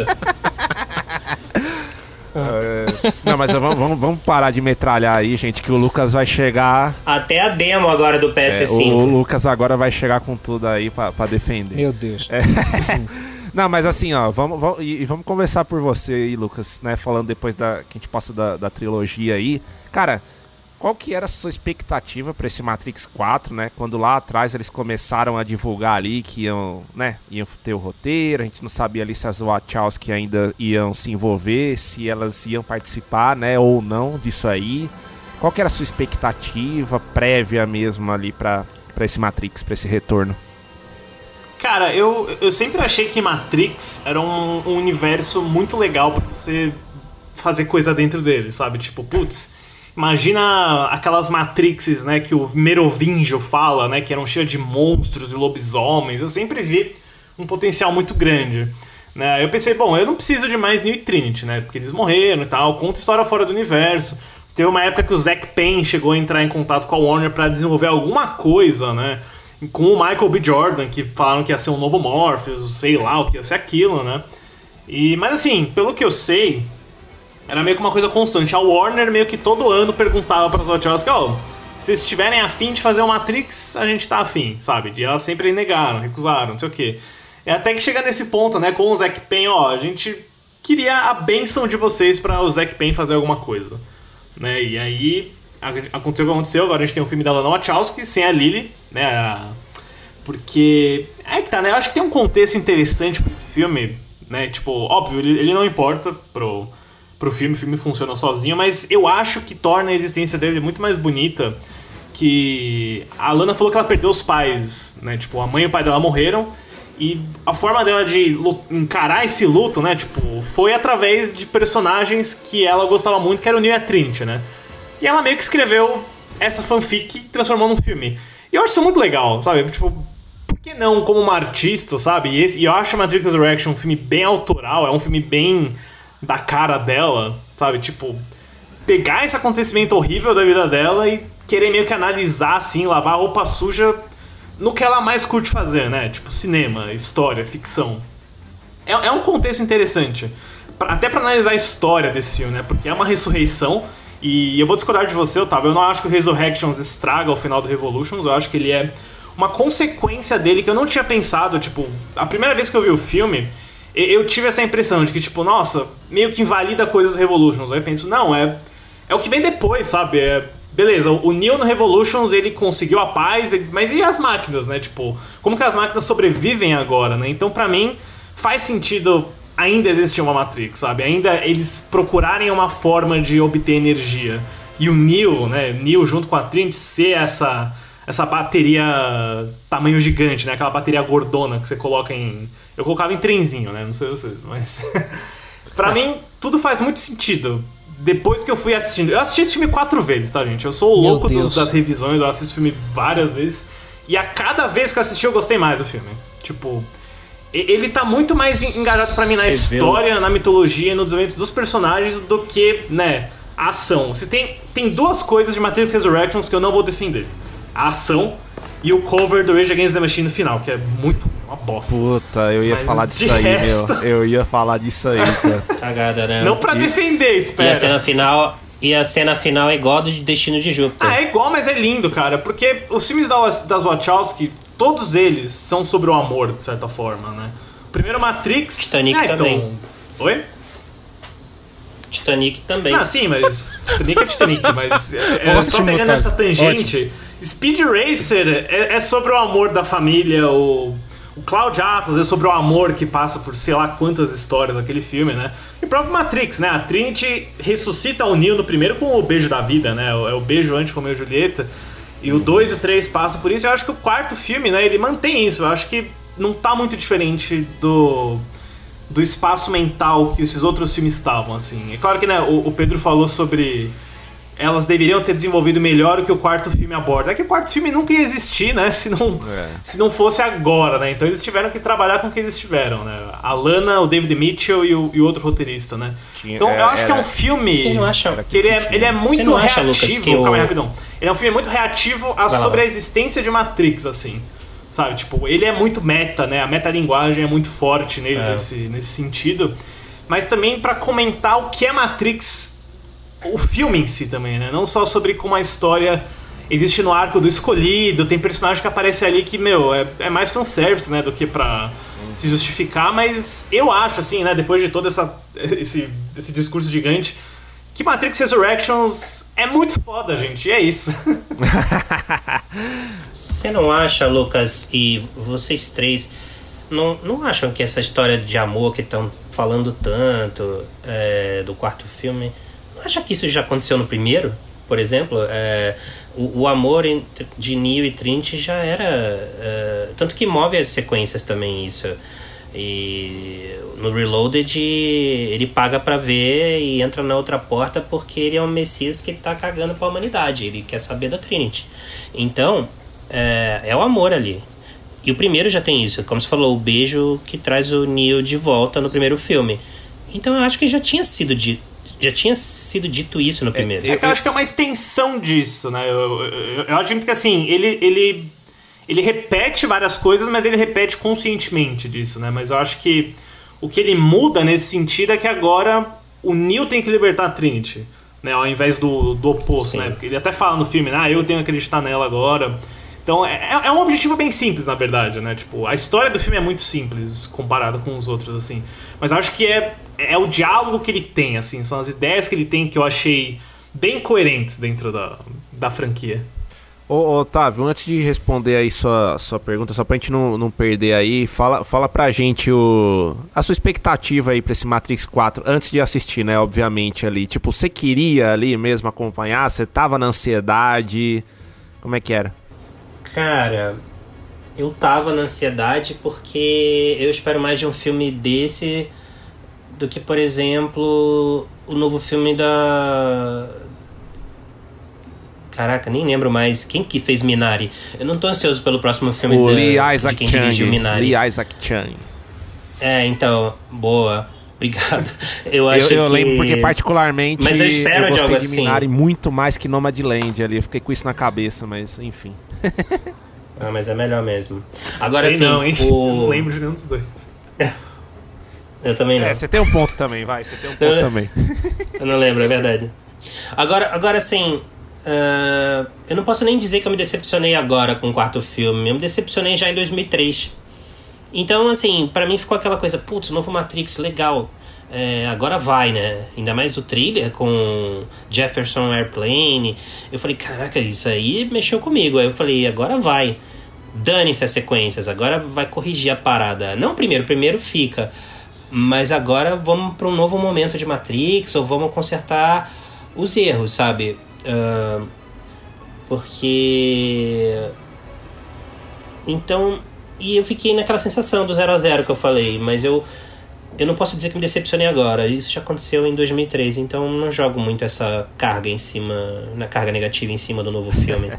E você, Herbie, você que já tinha gostado ali da trilogia, tipo, tava bom ali, você ficou meio pé atrás ali com, com quatro antes Cara, eu sempre ver. sou pé atrás com qualquer filme que vai estrear e, e o Lucas é prova disso. Toda vez que sai um trailer, alguma coisa, ou eu não assisto e quando eu assisto eu acho que é ruim. E o. Teve um filme que me provou que eu não posso confiar mais em, mais em trailer. Eu sequer. Assim, é, é raro quando eu vejo o trailer, mas um que me provou completamente o oposto foi Coringa. Que eu vi o trailer e eu achei, nossa, mano, isso vai ser tão. Esse filme Oscar, sabe? Essas coisas, tipo. Os caras vão tentar vanglorizar quadrinho, não sei o que, tal e tal. Aí quando saí do cinema, eu falei, meu Deus, mano, foda. mas específico sobre Matrix 4, eu não sei se eu falei isso no nosso episódio, Lucas, mas quando eu era moleque, depois que eu assisti o Revolutions, antes de eu ter computador, de fato, eu lembro quando a primeira vez minha tia me deixou mexer numa, na máquina de escrever que ela tinha. Eu falei, meu, eu vou começar a escrever filme, né? E eu escrevi. Loucura, mano. Eu lembro disso até hoje. Eu escrevi duas ideias de filme: um Matrix 4 e um Triple X 2. Foram duas coisas que eu escrevi quando moleque, cara. É. Numa- na máquina de escrever, meia página cada um, assim, achava do caralho, mano. Então, assim. é- O Matrix 4 era uma coisa que eu, que eu sempre imaginei. Se acontecer, vai quebrar o cinema. Porque é, é, é, é, é que nem, é que nem você chegar naquela. naquela naquele comerci comercial de margarina e falar assim: tá, mas isso é um produto. É que nem você chegar naquele comercial maravilhoso de fim de ano da Coca-Cola e falar assim: "Ah, isso é água com açúcar. Tá ligado? Aí o Matrix Resurrections pra mim é, é necessariamente o que aconteceu. Eu falei, meu, tem aquela coisa linda que aconteceu dos anos 90, do- na- na, virada do século. Do- não, do milênio, pô, a virada do milênio, do século também, mas do milênio. Que aconteceu e foi mágico e não sei o que tal, e uma puta experiência, não sei o que. Toma aqui, galera. Produto, né, edição 2021. Aí você fala, puta, mano, isso é um filme. Eu entrei no Matrix pens... não pra ver Matrix, mas pra ver um filme, que era uma continuação, um produto sob encomenda de um estúdio. Tipo, Sabe quando quebra a magia da parada assim? Você não, você não acredita que você vai virar um Jedi. Você fala, não, isso é mágica da computação. Pra mim, o, o, o, quando anunciaram o Resurrections, era a minha reação. Só que aí, eu comecei a ver a foto. Comecei a ver. Aí saiu aquele trailer com, com White Rabbit. É, aí eu falei, mano, isso tá mais ou menos, mas eu. Beleza. Aí tem aquela cena que ele para as balas assim, que ele dá o pulo. Aí tem o Ia. Pô, se tem um cara que eu tô amando em Hollywood agora é o Yaya. O cara tá mandando bem pra caramba, mano. Ele, Adoro, ele. Ele é- ó, ele é quem foda, diria ele é que ele ia foda, ele é mandar bem como, Não, como e Candyman, tem, cara. e tem aquela e tem aquelas Hum. e não, e tem aquela cena dele virando de cabeça pra baixo mano, no eu, eu, é eu- aquela aquilo, coisa. né? Eu tava com o pé atrás, mas com aquele voto de confiança. Falei, vambora. Aí o Lucas saiu da sessão, da sessão lá imprensa, me mandou mensagem. Falei, mano, não me fala, só me, só me dá uma reação. Aí ele falou, gostei. Falei, mano, beleza.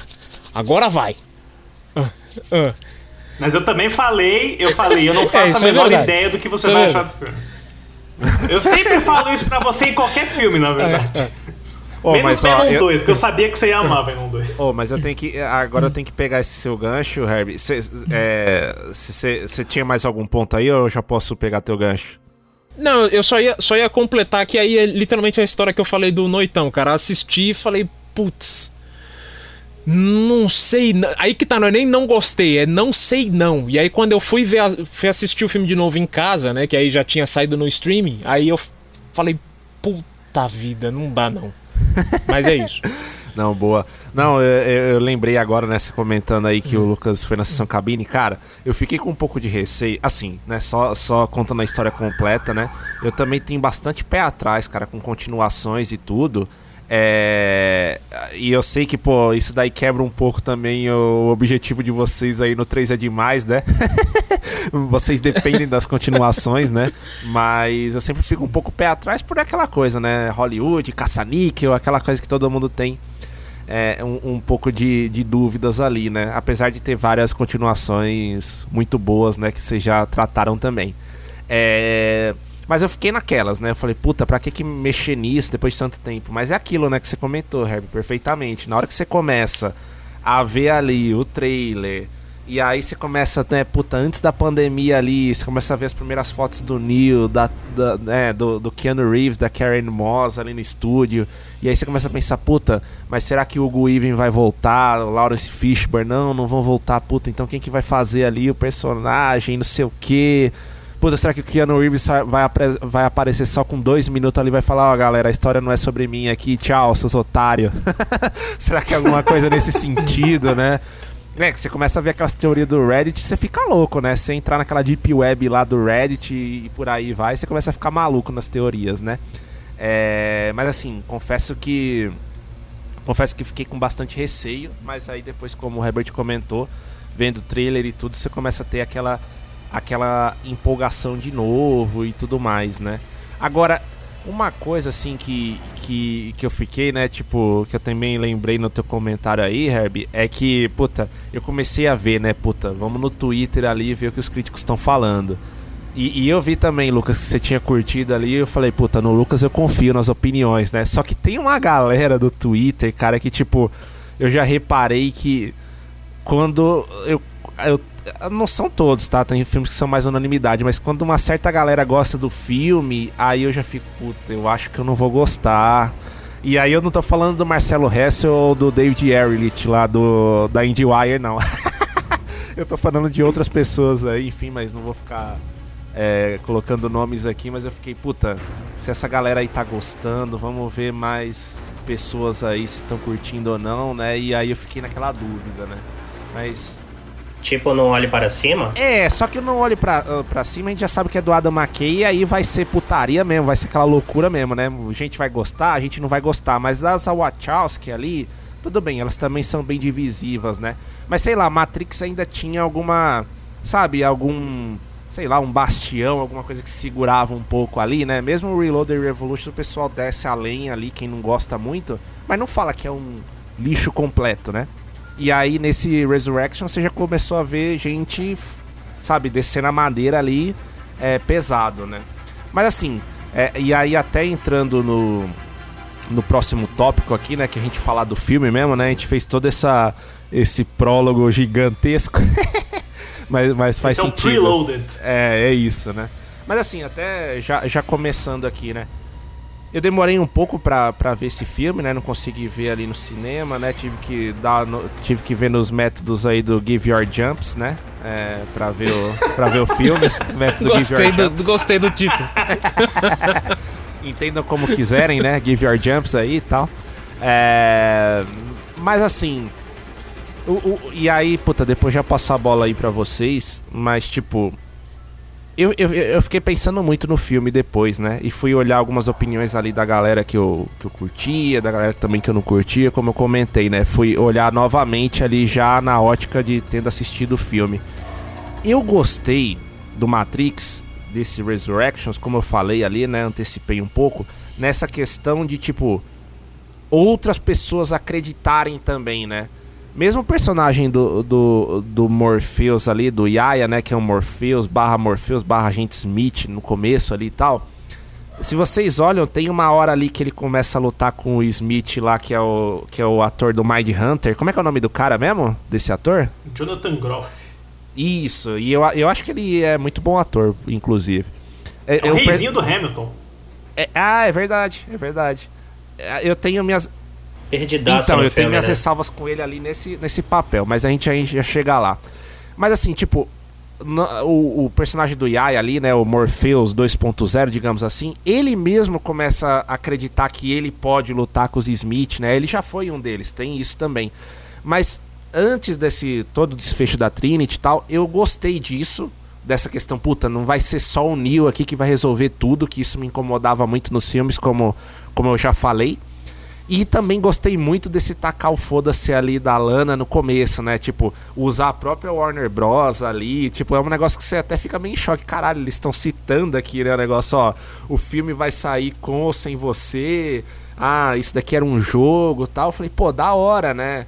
Legal, vamos assim. É um negócio novo mesmo, um negócio que ninguém tava esperando muito ali, né? Só que pra mim, Aí já emendando minha opinião completa, pra mim, o problema desse filme é quando eles voltam pra aquilo que eram os outros três. Ah, vamos retomar então, peraí. Como o Neo e a Trinity pararam lá na história e como é que a gente trouxe, como é que eles chegaram nesse ponto, né? Os 60 anos depois que eles comentam. E aí eles trazem personagens ali como a Niobe e tal. Meu, ali que eu comecei a ter sérias dificuldades com o filme, porque eu falei, meu, por que, que o filme não tá com foda-se mesmo? E vamos nessa, assim, de tipo, ó, isso daqui, meu, ó, é um negócio caça-níquel mesmo, né? Quer dizer, a gente tá zoando o, a- a- as franquias caça-níqueis aqui, Matrix era só um jogo e blá, blá, blá, blá, e vamos pra cima aqui. Não, eles voltam é, para explicar mesmo a trilogia e ali pra mim bagunça, sabe? Porque ou vai pra, pra sátira ou faz um negócio cânone mesmo, né? E aí segue, sabe? Tipo, pra mim, é ali que eu comecei a me perder do filme um pouco. Aí depois eu comento das lutas e tudo, mas eu acho que vai ter mais gente descendo a lenha. É... Mas sabe o que é engraçado, Pedro? É, e- emenda aí- ele, ele entrega aí você, exatamente o que a Warner Bros. Games quer que ele faça, sabe?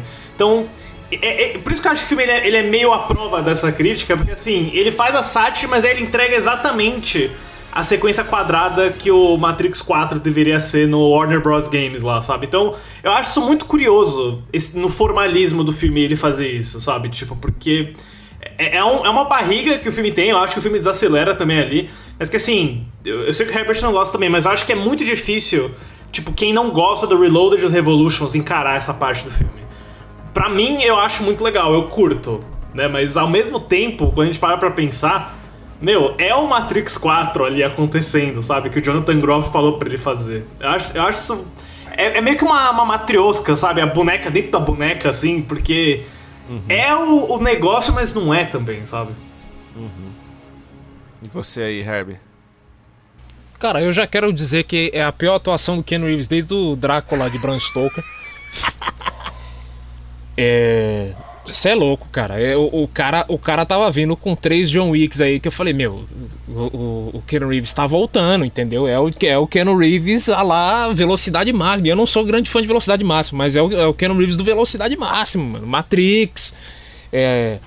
Eu, eu. Tem quem queira discutir, mas eu gosto pra caramba do, do Knock Knock lá, do Bata antes de entrar do, do Ah, Eli Roth. Nossa, velho. pelo amor. E isso é a pior Eu- performance que ele já fez.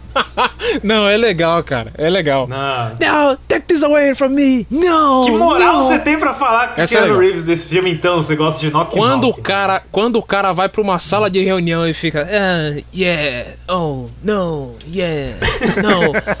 cara, é sério, mano. É sério que você foi fazer esse filme pra fazer isso. Você aceitou essa essa grana pra fazer isso, pra fazer É tipo assim, quando eu vi o pôster, eu falei, eu até zoei, né, quando a gente fez o grupo lá. Eu falei, olha o Marcos Gives aí, quando, que os caras pegaram a posição do Thank you mesmo, né? Como pôster. Eu acho que é uma piada de uma piada, de uma piada, de uma piada. E o. E, e trazendo do que você falou, Pedro, que eu, que eu acho que tá muito intrínseco com isso aí, mas é lógico. O, o Matrix não tem como se desvincular das, das Wachowski, né? Do mundo real, nosso mundo real mesmo, com o mundo do filme Matrix. É, eu acho que houve sim uma intenção de fazer uma paródia de si mesmo, no sentido paródia não de não de fazer uma comédia, mas tirar sarro de si mesmo, né, da criação em si. É o novo Só- pesadelo. É, exatamente. Só que, ao contrário de Ao Novo Pesadelo, onde o Wes Craven é um cineasta fudido e queria fazer um filme foda do começo ao fim, eu sinto que, que a Lana começou a fazer uma coisa tipo, ah, tem que fazer mesmo, tá bom. Só que a gente tá ligado que, que. Falando pelo nosso lado aqui, o Lucas sabe muito bem. Por mais que a gente faça uma coisa que a gente vê que não tá dando certo, quando uma produção começa, meu, você em 5 segundos você esquece que o filme é uma bosta, que a produção às vezes tá dando erro, não sei o quê. Você quer fazer a melhor cena do mundo, você quer. Na hora de editar, você quer fazer a melhor montagem do planeta, a música tem que ser foda, e a atuação não sei o que, tal, tal, tal. Então acho que começou com o intuito errado, mas aí a Lana começou a falar, pô, mano, peraí, eu posso fazer um filme bom. E aí começou a trabalhar pra correr, correr atrás de alguma coisa, só que. É, o juiz. o- o- trazendo pro Otávio, o juiz apitou antes do, antes do lance ter o chute, tá ligado? Antes de ter qualquer expressão de ataque, assim. A bola caiu no pé do time da Lana. Ela falou: Putz, eu quero marcar um gol. Apitou, fim do segundo tempo, 0 a 0 galera. Chegamos aqui no, no final. Aí a gente teve o que a gente teve aí, que é um resultado meio não aconteceu absolutamente nada. É um filme cheio de ideia, cheio de vontade, cheio de. cheio de promessas. Eu acho que essa é uma palavra legal. É, é- é um filme cheio de promessas. Só que. A gente tá criado com Matrix, que é aquela, aquela ideologia do agente Smith. Tem, tudo tem um propósito, não sei o que. É um propósito. Um propósito pra mim ter entrado aqui, um propósito pra mim ter. é, vindo atrás da hora, um propósito da Matrix existir, do escolhido existir, não sei o que, tal, tal, tal. Aí você chega nesse filme e não tem propósito de nada, é tudo, é tudo a- a- aos léus, assim, é tipo, é tudo. Tá por aí, entendeu? Matri- a Matrix tá por aí. Alguém, alguém ligou a máquina e falou: ah, deixa a máquina esquentar. E tá rodando 15 programas ao mesmo tempo, entendeu? É na época que a gente tinha que esperar o MSN abrir pra começar a usar o computador. Ele tá travado, aí tá um monte de coisa acontecendo dentro dele nessa hora, entendeu? É isso. Pra mim, o, Resurrections ele chega nesse ponto, assim. Acho que tá todo mundo atuando mais ou menos. O Ken Reeves tá péssimo. Mas ele é um filme cheio de promessas, é um pastel de vento. Tá aí. Ô, Matrix, ô, ô. pastel de vento. Ô, Otávio, antes de, de te dar a palavra, só pra, pra, pra pegar um ponto aí do Herb, meu, teve uma hora que eu tive uma vergonha tão grande nesse filme, que foi naquela hora, não sei se vocês lembram lá que o, o Morpheus 2.0 lá, o Yaya, né? Ele tá no banheiro convencendo o Neo e ele tá com aquele terno foda lá, mostarda, né? Tipo, é muito louco aquilo, aquele terno dele, é muito da hora. E aí ele tá convencendo o Neo, né? Vai tomar a pílula lá. Mano, o Neo começa com aquele não, não, não, não, meu, parecia novela da Globo aqui. É, mano. que que é isso, puta velho? que o pariu. Não, foi ruim mesmo. Eu cara. achei muito bom, É. eu achei muito bom. Ali tem falta um corta, né? Não, faz de novo, Nil. É, que Ele ano? tá no modo? Jamie Lee Curtis Halloween pra mim. É, tipo isso. Não, ha Mas vai- Halloween. Halloween Resurrections, né? Aquela, aquele pré Não, prólogo Halloween antes do... 2018. Eu es- eu esqueci que existem cinco filmes chamados Halloween. Mas vai lá, Otávio, o que, que você acha É. aí? Desenvolve aí. Eu acho que você, Pedro, falou aí sobre o, o filme chega no momento em que ele vai, mas não vai, e aí começa a tentar resgatar aquilo. Ah, é por isso que eu acho que não deve ser comparado aos últimos Jedi, que tenta romper completamente com, com o passado de Star Wars. E aí tem gente que não gosta, mas assim, pra mim o problema não é esse, sabe? Ah, ela fez o que quis com, com Matrix. Não, eu não acho isso.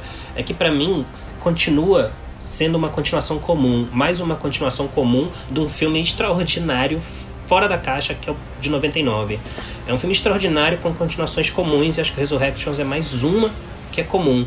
É assim, são filmes que olham pra frente, sim, tentam é, expandir aquele universo, ele- ele- eles, mas eles não acontecem.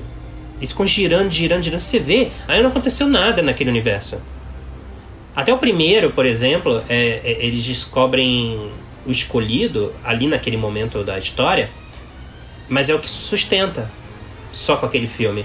Então, assim, eu acho que é um filme que são continuações que, que, que não se justificam. El- Elas não acontecem, elas olham pra frente, andam, andam, mas não acontecem. É como o Neo na esteira no começo do filme, do Resurrection. Ele fica na esteira lá, eu sei que na, na cabeça da Lana, ali o sentido é outro, né? Ele tá na Matrix. Mas eh, eu acho que é isso. Isso é- é- ilustra o filme pra mim. É ele olhando pra frente, andando, mas não vai a lugar nenhum, ele não sai do lugar. Então é comum. E eu acho assim, de só me corrigir, que eu falei lá no começo, eu acho que elas são inteligentes sim. Porque pra criar uma história dessa, só pode ser eh, abastado intelectualmente. Só que. ah, mas eu penso que. ah, é como colocar as peças do xadrez no tabuleiro. Eu até coloco, mas eu não sei jogar xadrez. Então, assim, é, a- a- a- acabou o filme de 99, as peças estavam no tabuleiro, mas depois acho que não souberam movimentar Bom ponto. sabe? E, e, fora, e fora que nesse filme, nesse novo, cara, as cenas de ação são vergonhosas. Vergonhosas. Elas não são apenas inferiores. Elas são de dar dó. E um filme que ganhou também o Oscar de, de montagem original. E é horrível, é horrível. Eu falei assim, gente, eu- uma hora que eu pensei na sequência do trem, quando o Neo tá em cena ali, eu achei que tava com algum problema na projeção. Eu fiquei, cara. É, e tem lá, as- vocês podem me ajudar, mas tem uma hora lá que tem uma câmera lenta, tosca, que trava assim. Várias vezes dá uma desacelerada na, no meio dessas cenas de ação. E não é que nem ah, o Bullet Time, longe disso. Ah, e fora os cenários, quando, quando o Neo acorda, é, a recriação. Eu sei que é outra, outro cenário, mas, cara, parece uma versão é, de conclusão de curso de faculdade. A recriação. A recriação da sequência do Neo acordando, a máquina que chega ali, todo aquele cenário é, é- é- é- foi uma reconstituição paupérrima. É, eu acho tosco, acho, achei mal feito. É, e eu acho que conta sim. Por mais que você olhe pra, pra filosofia, pra desenvolvimento da saga, ah, eu acho que essas sequências de ação horrorosas travam o filme também. E tá atrás, por exemplo, qualquer Velozes e Furiosos tem cenas de ação melhores, mais bem montadas. Ah, isso pra não falar de outros filmes, tá? Não, bom ponto. Não, e, e Otávio, ainda, ainda bem. Tá bem abaixo. Parece que, a, parece que a Lana não fez nada, nem assistia filmes ela assistiu durante esses anos todos. Sabe quando o James Cameron. Desculpa, Herbert. Quando o James Cameron tá olhando e o Lucas fala que ele vai arrebentar com o Avatar? Ele vai. Você pode até não gostar. Mas ele tá observando, ele sabe o que estão fazendo, ele tá vendo tudo que a Marvel, DC e outros estão fazendo, Nolan. Ele, ele, ele tá ciente disso. E ele vai arrebentar, ele vai fazer um negócio lá que vai falar: caraca, você pode até falar, ah, não, Avatar, mas só que você sabe que o Cameron vai entregar. E eu acho que a Lana não acompanhou a evolução do cinema e do que ela mesma, o que ela mesma é, jogou pra frente com Matrix original. E como o Lucas colocou bem, eu até escrevi isso no meu texto, é, que é uma observação que o Lucas fez pra mim antes de eu assistir, parece que esse ponto talvez seja mais mérito da, da Lily Wachowski, né, que não tá no filme. Cara, eu acho que não só a Lily, mas você não ter o Bill Pope, você não ter o Silver. coreógrafo de lutas da trilogia também, né? É, é um filme que me pareceu desinteressado Sim, sim. Na ação. Eu, eu não achei tão ruim que nem você achou, mas eu achei bem fraco mesmo. E eu acho que eu tenho mais o problema não na montagem, mas na, na câmera mesmo, né? Porque eles fazem um, um processo de Também, luz assim. é. Porque assim, eu acho que a ação é ruim, mas eu acho que o filme é lindo. A fotografia do John É Tolkien bonita mesmo. tem, tem uma cena de câmera, meu. Eu, eu queria que todos os filmes fossem bonitos assim, sabe? Tem cor, tem luz, é. Não, ele é não, bonito. mas é. o problema é que né, nada da ação empolga. E isso é- foi realmente frustrante quando eu assisti. Tipo, isso eu não tenho como defender. Apesar de eu gostar eu- do final da final é com legal. os zumbis lá, por assim Sim, dizer. né? sim. É. Sim, eu ia falar isso. Que é, tirando a sequência da moto no final com as zumbis, É. bombas, aí é Dá legal. uma raiva também aquele negócio do Neil toda hora ficar usando aquelas duas mãos, né, pra parar a bala, pra parar a bala. Meu, aquilo ali, tipo, parecia repetição, né? Toda É legal, hora, toda legal. hora, toda hora aquilo ali, né? Mas o, o- um- eu tenho dois confortos grandes com o filme. Acho que é o ah, é, Herbie, você ia falar algum ponto aí?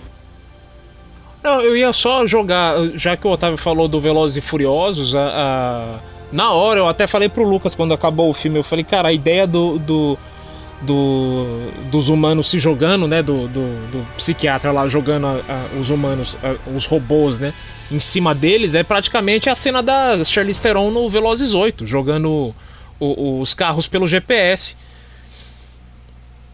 É a mesma É, coisa. ou do Guerra Mundial Z também, né? Que era o enxame de gente. É, é, é, é é aquela situação. Eu acho que tem, tem, tem momentos ali do Matrix que você fala, mano, isso não. Você estava inspirado pra escrever. Você entendeu que tinha que escrever uma coisa diferente, né? Tinha que. Mas. mas não sei, eu, eu, eu tô, eu tô mais. Eu acho que eu, eu tenho mais que escutar de vocês do que dizer a respeito desse filme, porque realmente eu achei que é um filme. Minha opinião é, é, é muito cínica, assim. Eu acho que começou com a ideia de fazer uma paródia de si mesmo. Mas aí pensaram, putz, eu acho que a gente pode fazer uma coisa boa, só que não deu tempo. Não, não, não, não- não Eu acho deu que tempo. ninguém decide essas coisas no meio da produção, cara. Eu acho que esse argumento não se sustenta muito. É de se pensar, né? Agora, agora uma coisa também, é, que é o- os pontos ali, aí já entrando bem nos spoilers aqui mesmo, né? É, ma- mais de roteiro mesmo que me incomodaram. Primeiro, cara, você passar meia hora ali, 20 minutos explicando lá da- do retorno da Niobe lá, cara, eu, eu não achei aquilo coerente, sabe? Tipo, não curti, puta, beleza, ah, ela virou a comandante ali, o Morpheus que a gente conhecia meio que morreu, e aí uma união com as máquinas ali transforma esse Morpheus 2.0 tal, beleza. Mas assim, não curti a inserção da personagem dela ali. E a outra coisa pra mim é esse negócio. É, é o agente Smith. Eu, cara, eu não entendi até agora ali o que que era aquele. O, o que que virou o Smith, né? Porque assim, ele meio que ajuda ali, né? Nesse novo arquiteto ali que aparece, né? Puta, não quero esse cara aqui, mas tipo. Ele meio que luta com o Neo, parece ser muito mais forte ali que o Neo, mas no final, puta, parece que não. E, e, e- no fim ele meio que sai de cena, tipo. Ficou um personagem pra mim, e não é nem falando do ator, né? Como eu falei aí, o Jonathan Groff, acho que ele manda bem e tal, mas ficou um cara vazio. O Morpheus eu também tava com esse medo, mas até tem uma explicação, né? Aquela junção com as máquinas, uma representação ali. Ele é mais que o Morpheus, né? Ele é um agente Smith também, ele é meio que tudo ali. Agora, o personagem do Smith, pra mim, e, do, e da Niobe, pra mim, puta, não se justificam ali. Vocês ficaram com esse incômodo ou, ou passaram despercebido por isso, seguiram em frente? Cara, a primeira vez que eu vi, eu, eu achei muito estranho o lance do Smith, mas assistindo, né, e lendo umas teorias, umas ideias, eu acho que o Smith tá sempre anexado ao Neil, né? Depois que o Neil fez o que ele fez no final do primeiro filme, né? no- quando o Neil se liberta, o Smith também se liberta no Reloaded, né? Que aí ele, ele não é mais um agente, ele consegue se, se copiar. E aí eu acho que no momento em que as máquinas ressuscitam o Neil, né, pra, pra jogar ele de volta à Matrix, eu acho que o Smith, alguma parte dele existe junto com o Neil. Que eu acho que eles estão meio que nessa ligação simbiótica, assim, pra trazer o Venom de novo. É, eles estão existindo em conjunto, né? Eu acho que. Eu acho que o filme não explica muito bem isso, né? É um, é um, é um problema que eu tenho. Mas eu acho que é meio que a ligação deles que, que justifica. E você, Herbie? Ah, e da Niobe, ô Lucas, antes de passar pro Herbie aí, o que, que você achou ali, cara? Ah, cara, eu, eu sempre achei a Niobe uma personagem razoável, ok. Ela, ela tá lá pra fazer o papel da Leia no Despertar da Força, né? Tipo, ela tem É, que ser a, bom ponto. a máquina de exposição, de certa forma, né? Então, tipo, ah, quem eu vou trazer do filme da- dos- das continuações? Ah, Niobe. Quanto ao Morpheus, cara, eu acho que o lance do Morpheus é muito interessante porque ele foi criado pelo Neo, na verdade, né? Porque o Neo tá preso na Matrix, né? Nesse cenário de desenvolvedor de game. Mas, de certa forma, né? Mesmo preso, isso é uma forma da mente dele se libertar, né? Porque ele cria esse código do, desse Morpheus novo no modal do agente Smith, né? Porque eu, eu gostei muito desse diálogo que o Yaya fala, né? Você me criou baseado nas duas figuras que mais te inspiraram, né? Que é o mentor e o antagonista, o Smith e o Morpheus. Então, putz, eu achei uma baita sacada esse, essa forma de ter um novo Morpheus, assim, através, né, da, das imagens dos filmes antigos também. Eu, eu, eu, só queria que o Morpheus tivesse aparecido mais pro final do filme, porque eu sinto que o Yaya deu uma sumida, né? É, isso é um ponto. E você, Herbie? Então, eu acho que, que a volta da, Niobe, pra mim, foi uma, é uma questão simples de. Ah, temos que voltar com o pessoal que era, que era a ponta firme do, do dos outros filmes, né? É, meio que aquela sensação família, né? Tem que voltar alguém para ter aquele momento, que nem o Lucas falou. Tem que, tem que, tinha que ter mais alguém ali que pudesse voltar para dar um show ali. Eu preferia que fosse o Lawrence Fishburne, mas ok. É, sobre o Morfeu, é, eu entendi a jogada ali de querer mesclar os personagens tal. Até no começo eu falei, pô, mano, é interessante, porque eu fico pensando quais vão ser as escolhas do, do Morpheus como agente. E antes que eu pudesse terminar, né, reticências, aí ele já é bonzinho. Ai, caramba, que saco. Entendeu? Já foi uma coisa tipo, puta, mano, não, caramba, mano, me dá um filme inteiro para o cara descobrir que ele é o Morpheus, não um agente, entendeu? Mas aí eu já diria, talvez isso aí fosse o Smith tudo de novo, entendeu? Mas. E o Smith em particular eu achei. É, tipo. Ele ser o, o chefe lá, eu, aí você pensa, puta, beleza, por isso que ele colocou ele como vilão do jogo. Mas. É. O que não ajuda, no caso, para mim, foi a questão do ator. Eu queria ter visto o Hugo Weaving. Não precisa nem mudar o, o as falas, o, o, o trejeito, as cenas que ele aparece, até as resoluções do personagem. Mas será que com o Hugo ia ser uma coisa diferente, sabe? Com a, você vê a cara do agente Smith mesmo ali, tipo, puta, esse é o cara, sabe? É, é, é literalmente o cara. E eles, tipo, vê o Hugo Weaving e o Ken Reeves, o Smith e o Neil compartilharem um abraço, por exemplo, no filme. Ia ter dado uma, uma coisinha a mais ali, entendeu? No. no... Era para ser o Hugo Weaving, uhum. só que putz, foi a agenda, mano. É, então. Mas, mas é aquela coisa, para mim, seriamente pegou não ser o Hugo Weaving. Assim, o ator, ele. É, é, de novo, eu, eu não sei se eu consigo mensurar direitinho, é, é falar precisamente assim, putz, não gostei do Smith. Porque, putz, o Smith in, finalmente entendeu que ele não precisa ser um antagonista. Pô, beleza. Por, pra mim, ele é o escolhido do, do, da Matrix, da trilogia original, né? É, é, é, minha opinião, ele sempre foi o escolhido. Uma, o Neil era a chave para destravar o escolhido, que era o, o Smith. Né? Tanto que na conversa que ele tem com o arquiteto é isso, cara, você, você a gente já tem uma escolha para você, entendeu? Tipo, escolhe uma das duas mãos e nas duas mãos tá exatamente a mesma coisa. É, tá ligado? Eu, eu, eu, é, é essa que é a loucura do, do da Matrix para mim. Eu acho que tinha, tinha, tinha tanto potencial, tanta, tanta vertente de história com o agente Smith que aí nesse quarto filme ele virou só um. Ah, ele é um antagonista que agora vai ter uma redenção tal. Aí, putz, beleza. E, o, e de, que nem eu falei do Morpheus, eu acho que eles tinham, podiam ter pegado o filme inteiro para falar assim, cara, mas você é o bonzinho. Como assim eu sou o bonzinho, tá ligado? Eu te criei como o meu amigo, o meu mentor, tal, não sei o que. Pô, é sério, é sério. Aí ele se descobre, tá ligado? Aí ele, a gente podia ver finalmente como é que um agente é desplugado sem ser explodindo, entendeu? Tinha muita, muito, muita possibilidade, né? Mas, enfim, essa foi esse meu caminho com os três personagens. E, e Otávio, você também, além desses três aí, o que, que você achou do do Neil Patrick Harris aí. Eu acho que ele se divertiu bastante, né, nesse Arquiteto 2.0, né? Dá pra ver ali que ele tá bem feliz de fazer o personagem. É, então, eu, eu, eu só, só pra, pra dizer assim que. Não é que eu não gosto do filme, tá? Eu acho que. É, só pra reforçar isso. Eu acho ele ok. Eu acho comum. Eu gostei como ele começou. E não tenho problemas. Apesar dos pesares, não tenho problemas para onde a história vai, tá? Acho que beleza, assim. Contando a história de Matrix até aqui, incluindo o novo filme tô, tô completamente ok com isso, não tem problema nenhum. Que eu sei que tem muita gente aí irritadinha, né, com os rumos que a história toma, é, mas não é o que eu acho. Mas eu não gosto muito da execução. Eu acho um filme desnecessário. E não é aquele desnecessário que você fala, putz, mas ainda bem que teve, sabe? Eu sei que o Lucas, por exemplo, pensa o contrário, mas assim. É... Pra mim tinha que ter parado no primeiro. E eu acho que é uma série de personagens deslocados na trama, como o próprio novo Smith.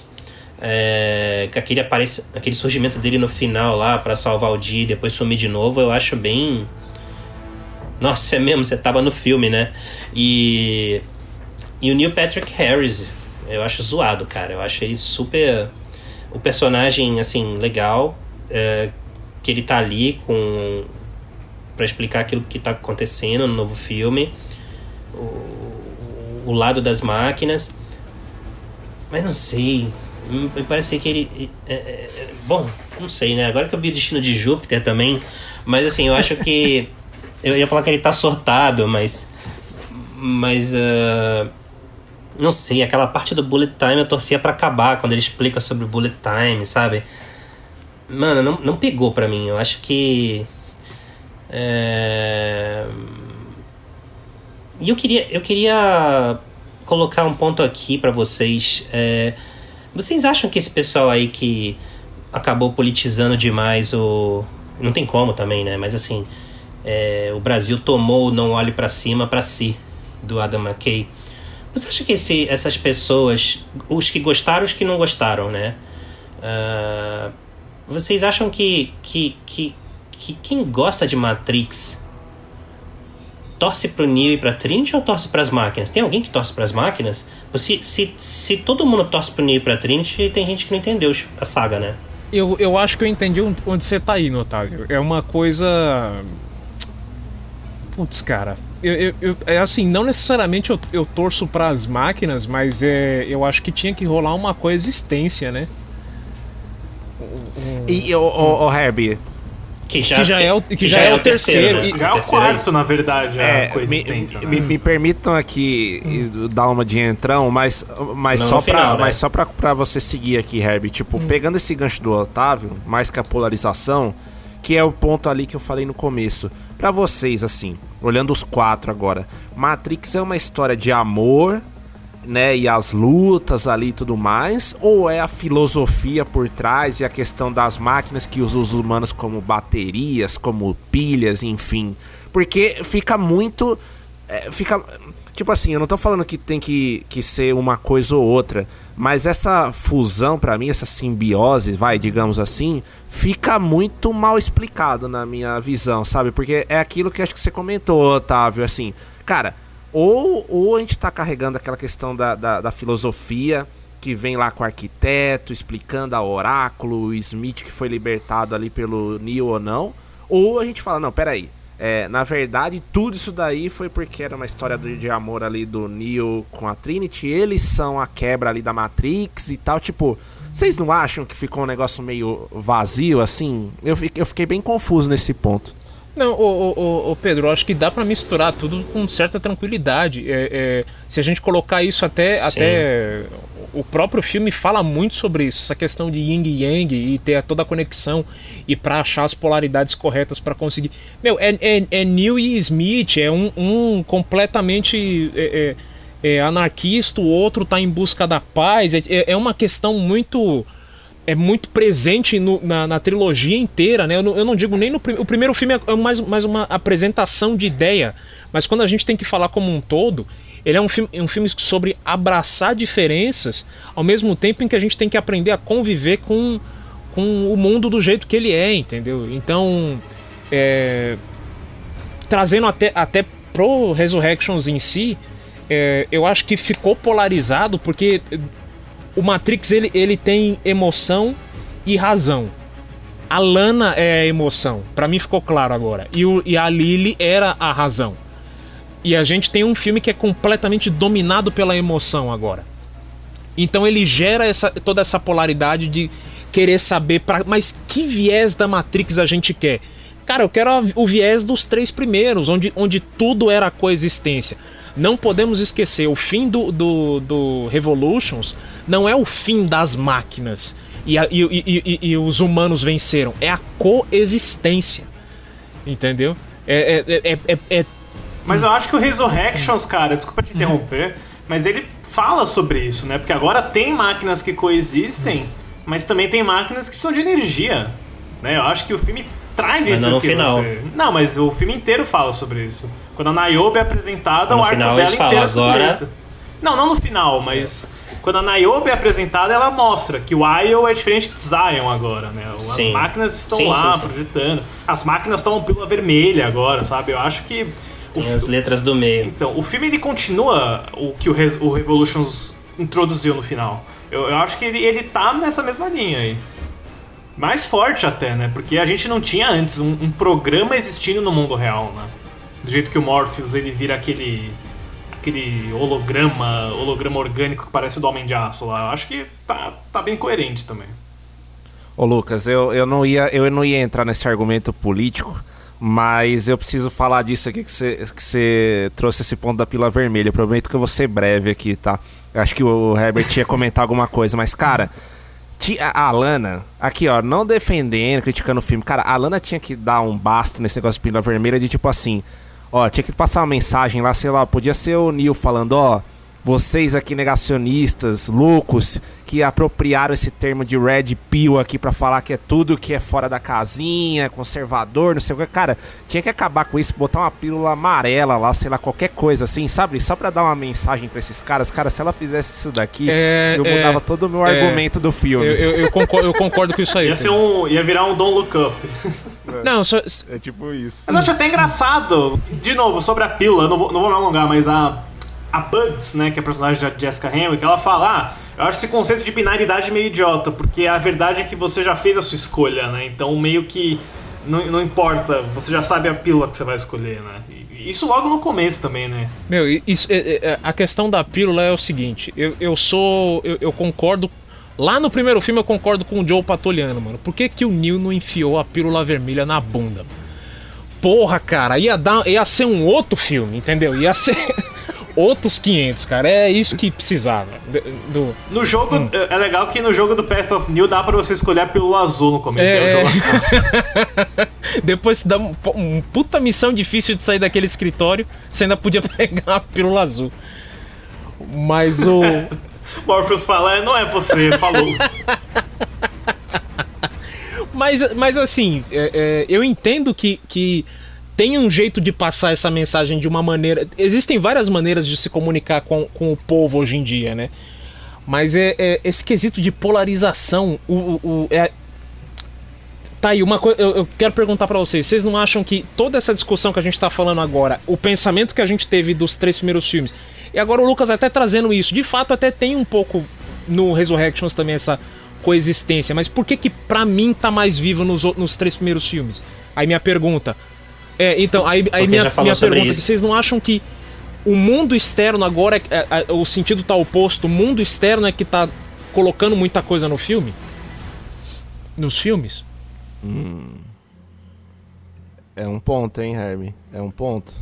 Eu, eu acho que assim, né? Essa geração agora de redes sociais e essa polarização maluca que a gente tá vivendo e esses caras aí fora da casinha é, que acreditam em terra plana e, e os cacete aí, né? Tipo, meio que se apropriam do, do filme e tem uma observação que, que eu acho que assim, de novo, né? Carrega esse conceito de Red Pill aí, que eles subvertem, na verdade, o conceito da Red Pill, né? Da Matrix.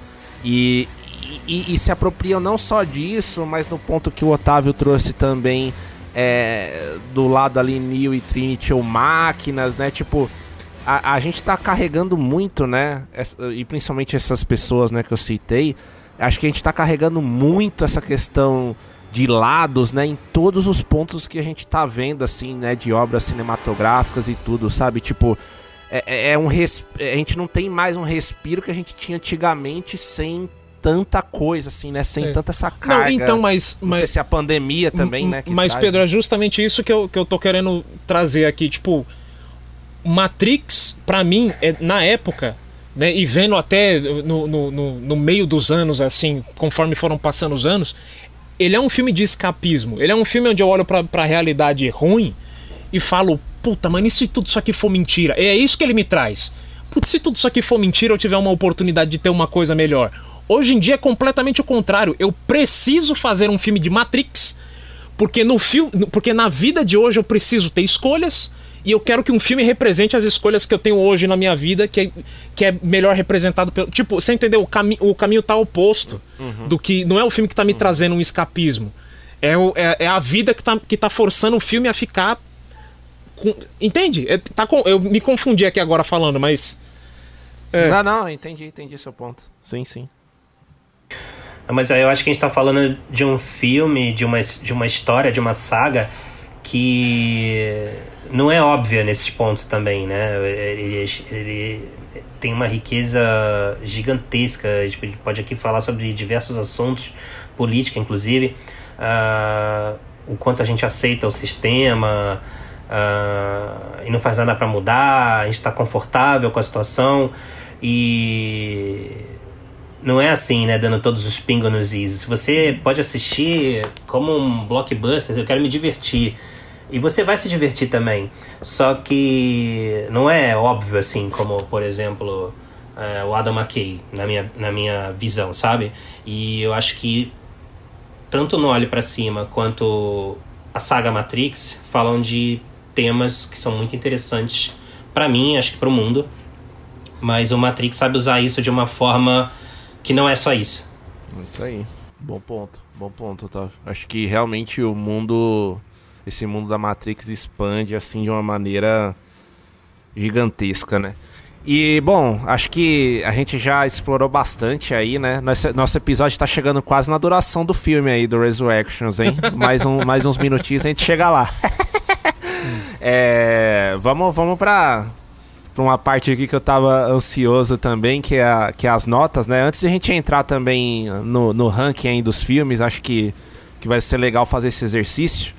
E eu quero começar aqui com o nosso defensor aqui do filme, Lucas. Ah! É, Curto e grosso aí, só nota pra Matrix 4 e considerações aí, enfim, finais do filme. É de 0 a 10, é que eu tô acostumado com. É, é, com- vamos, com vamos, vamos, vamos respeitar a escala catedrática Toffer Grace aí pro de vocês, né? De 0 a 3, vamos do, do 0 a 10 aqui mesmo. 0 a 10. Cara, pro Matrix Resurrections eu fecho com 8,5.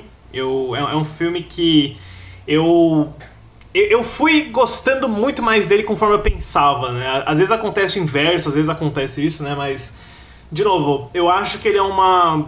Uma, uma ótima adição à mitologia do Matrix, ao, ao comentário sobre o que é o- os filmes de Matrix mesmo, né?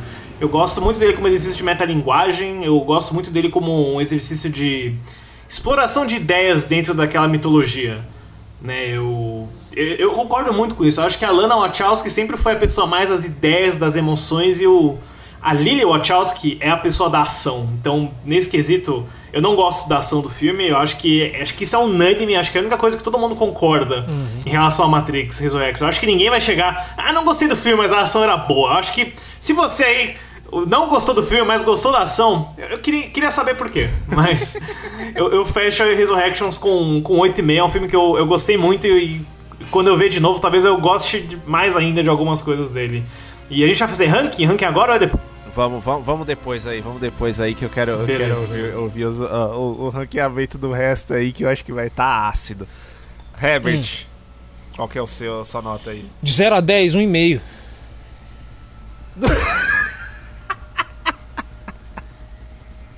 É isso.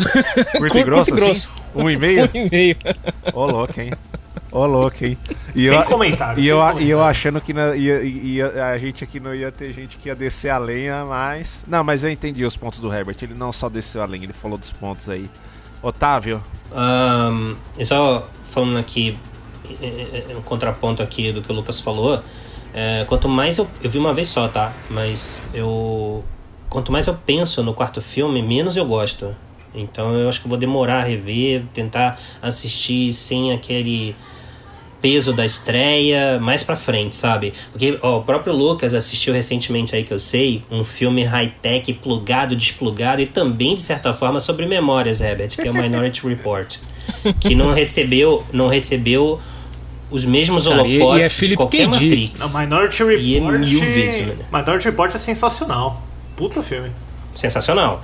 Então, é, então assim, é um filme que você viu, fez uma revisão agora e é um filme que cresce a cada revisão. E eu não sei, eu tô com medo de voltar ao Resurrections.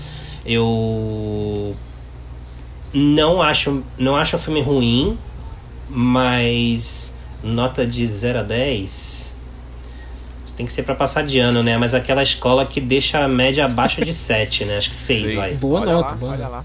Vai pro conselho.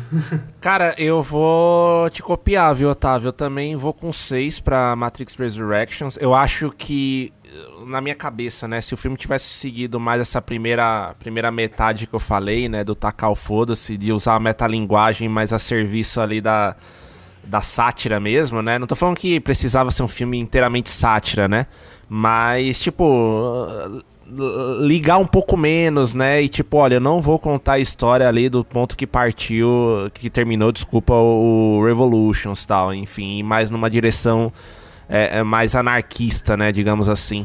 É, eu talvez desse uma nota parecida com essa que o Lucas deu. Mas como o filme não adotou esse caminho aí, eu também fico num 6 aí pro, pro Matrix. Sabe uma coisa só que eh, queria colocar aqui? Eh, eu falei que me decepcionei em 2003, mas teve algo que eu, ficou, ficou assim uma pulga atrás da orelha quando eu saí do cinema. É que eu jamais imaginei que entre os filmes em cartaz nesse fim de ano, que o Homem-Aranha ia ser o melhor filme em cartaz nesse fim de ano. Desculpa. Ah, não. É isso, me incomodou isso. mas eu tenho Aí certeza é do que eu tô falando. opinião, aí é só opinião. Eu, eu discordo. Não eu é não, discordo cara. gravemente. Eu acho Matrix um filme melhor que Homem-Aranha. Eu nem acho Homem-Aranha um filme direito. Não, Homem-Aranha foi só beleza. ok, viu? Eu tenho que dizer, foi só ok. Não, Mas e o Matrix Resurrection? então, Eu nem assisti, é eu nem assisti o É Mas, Miranha isso. Herbert, ainda, ó, Herbert, Nem acho. Herbert, você que nem acho Homem-Aranha deu um e-mail, você, você não pode me dizer que Lana Wachowski é pior do que John Watts.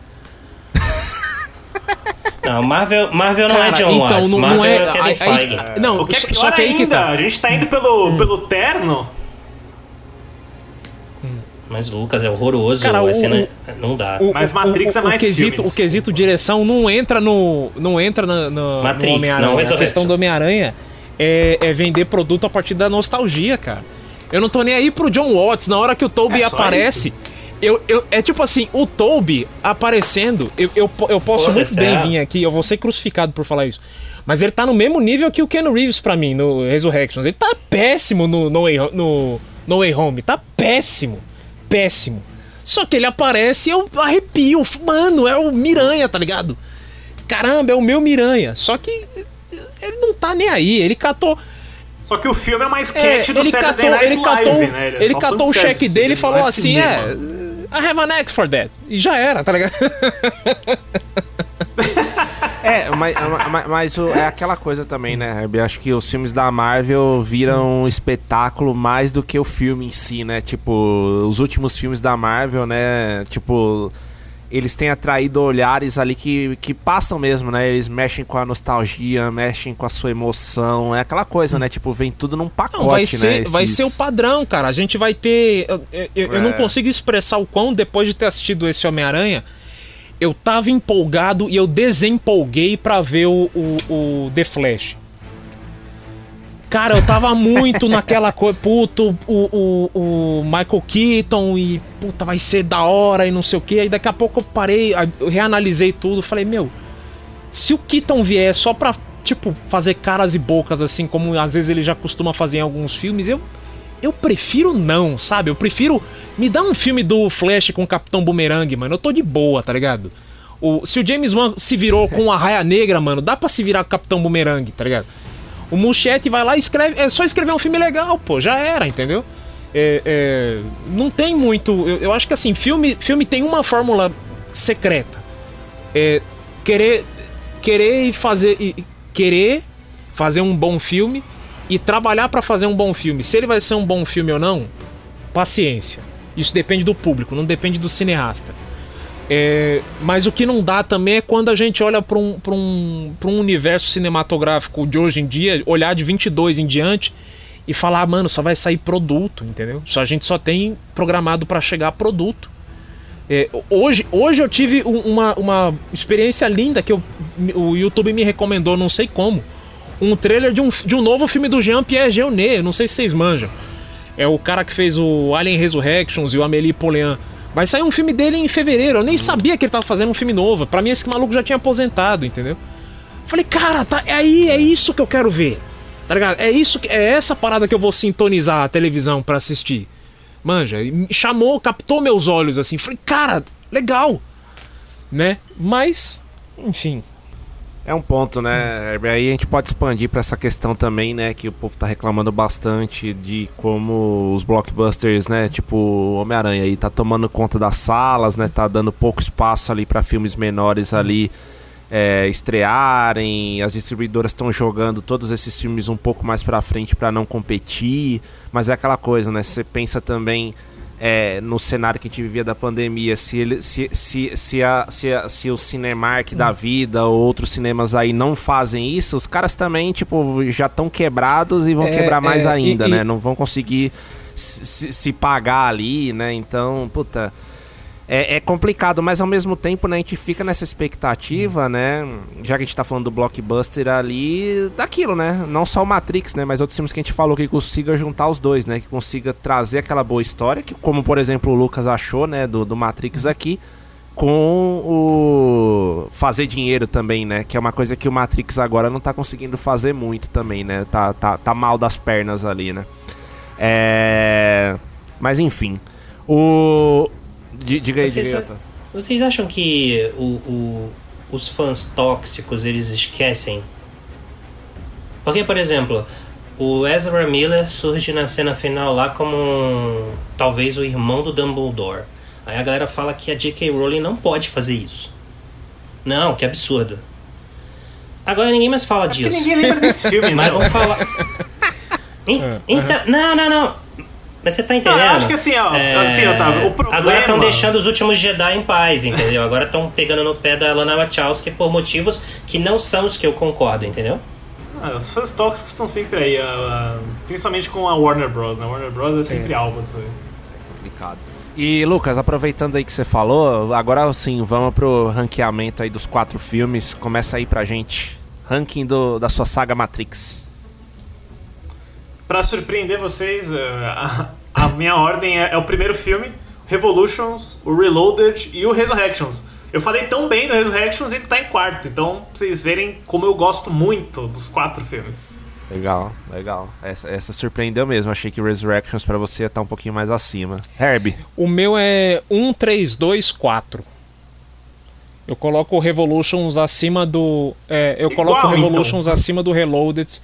É, eu gosto pra caramba dos diálogos do Reloaded, mas o, o Revolution pra mim ele tem umas. Ele tem uns momentos de es- escala, assim, grandeza, assim, que dá um frio na barriga que não, não- que assim ganha na emoção, entendeu? Esse filme ganha na emoção. É isso. Boa.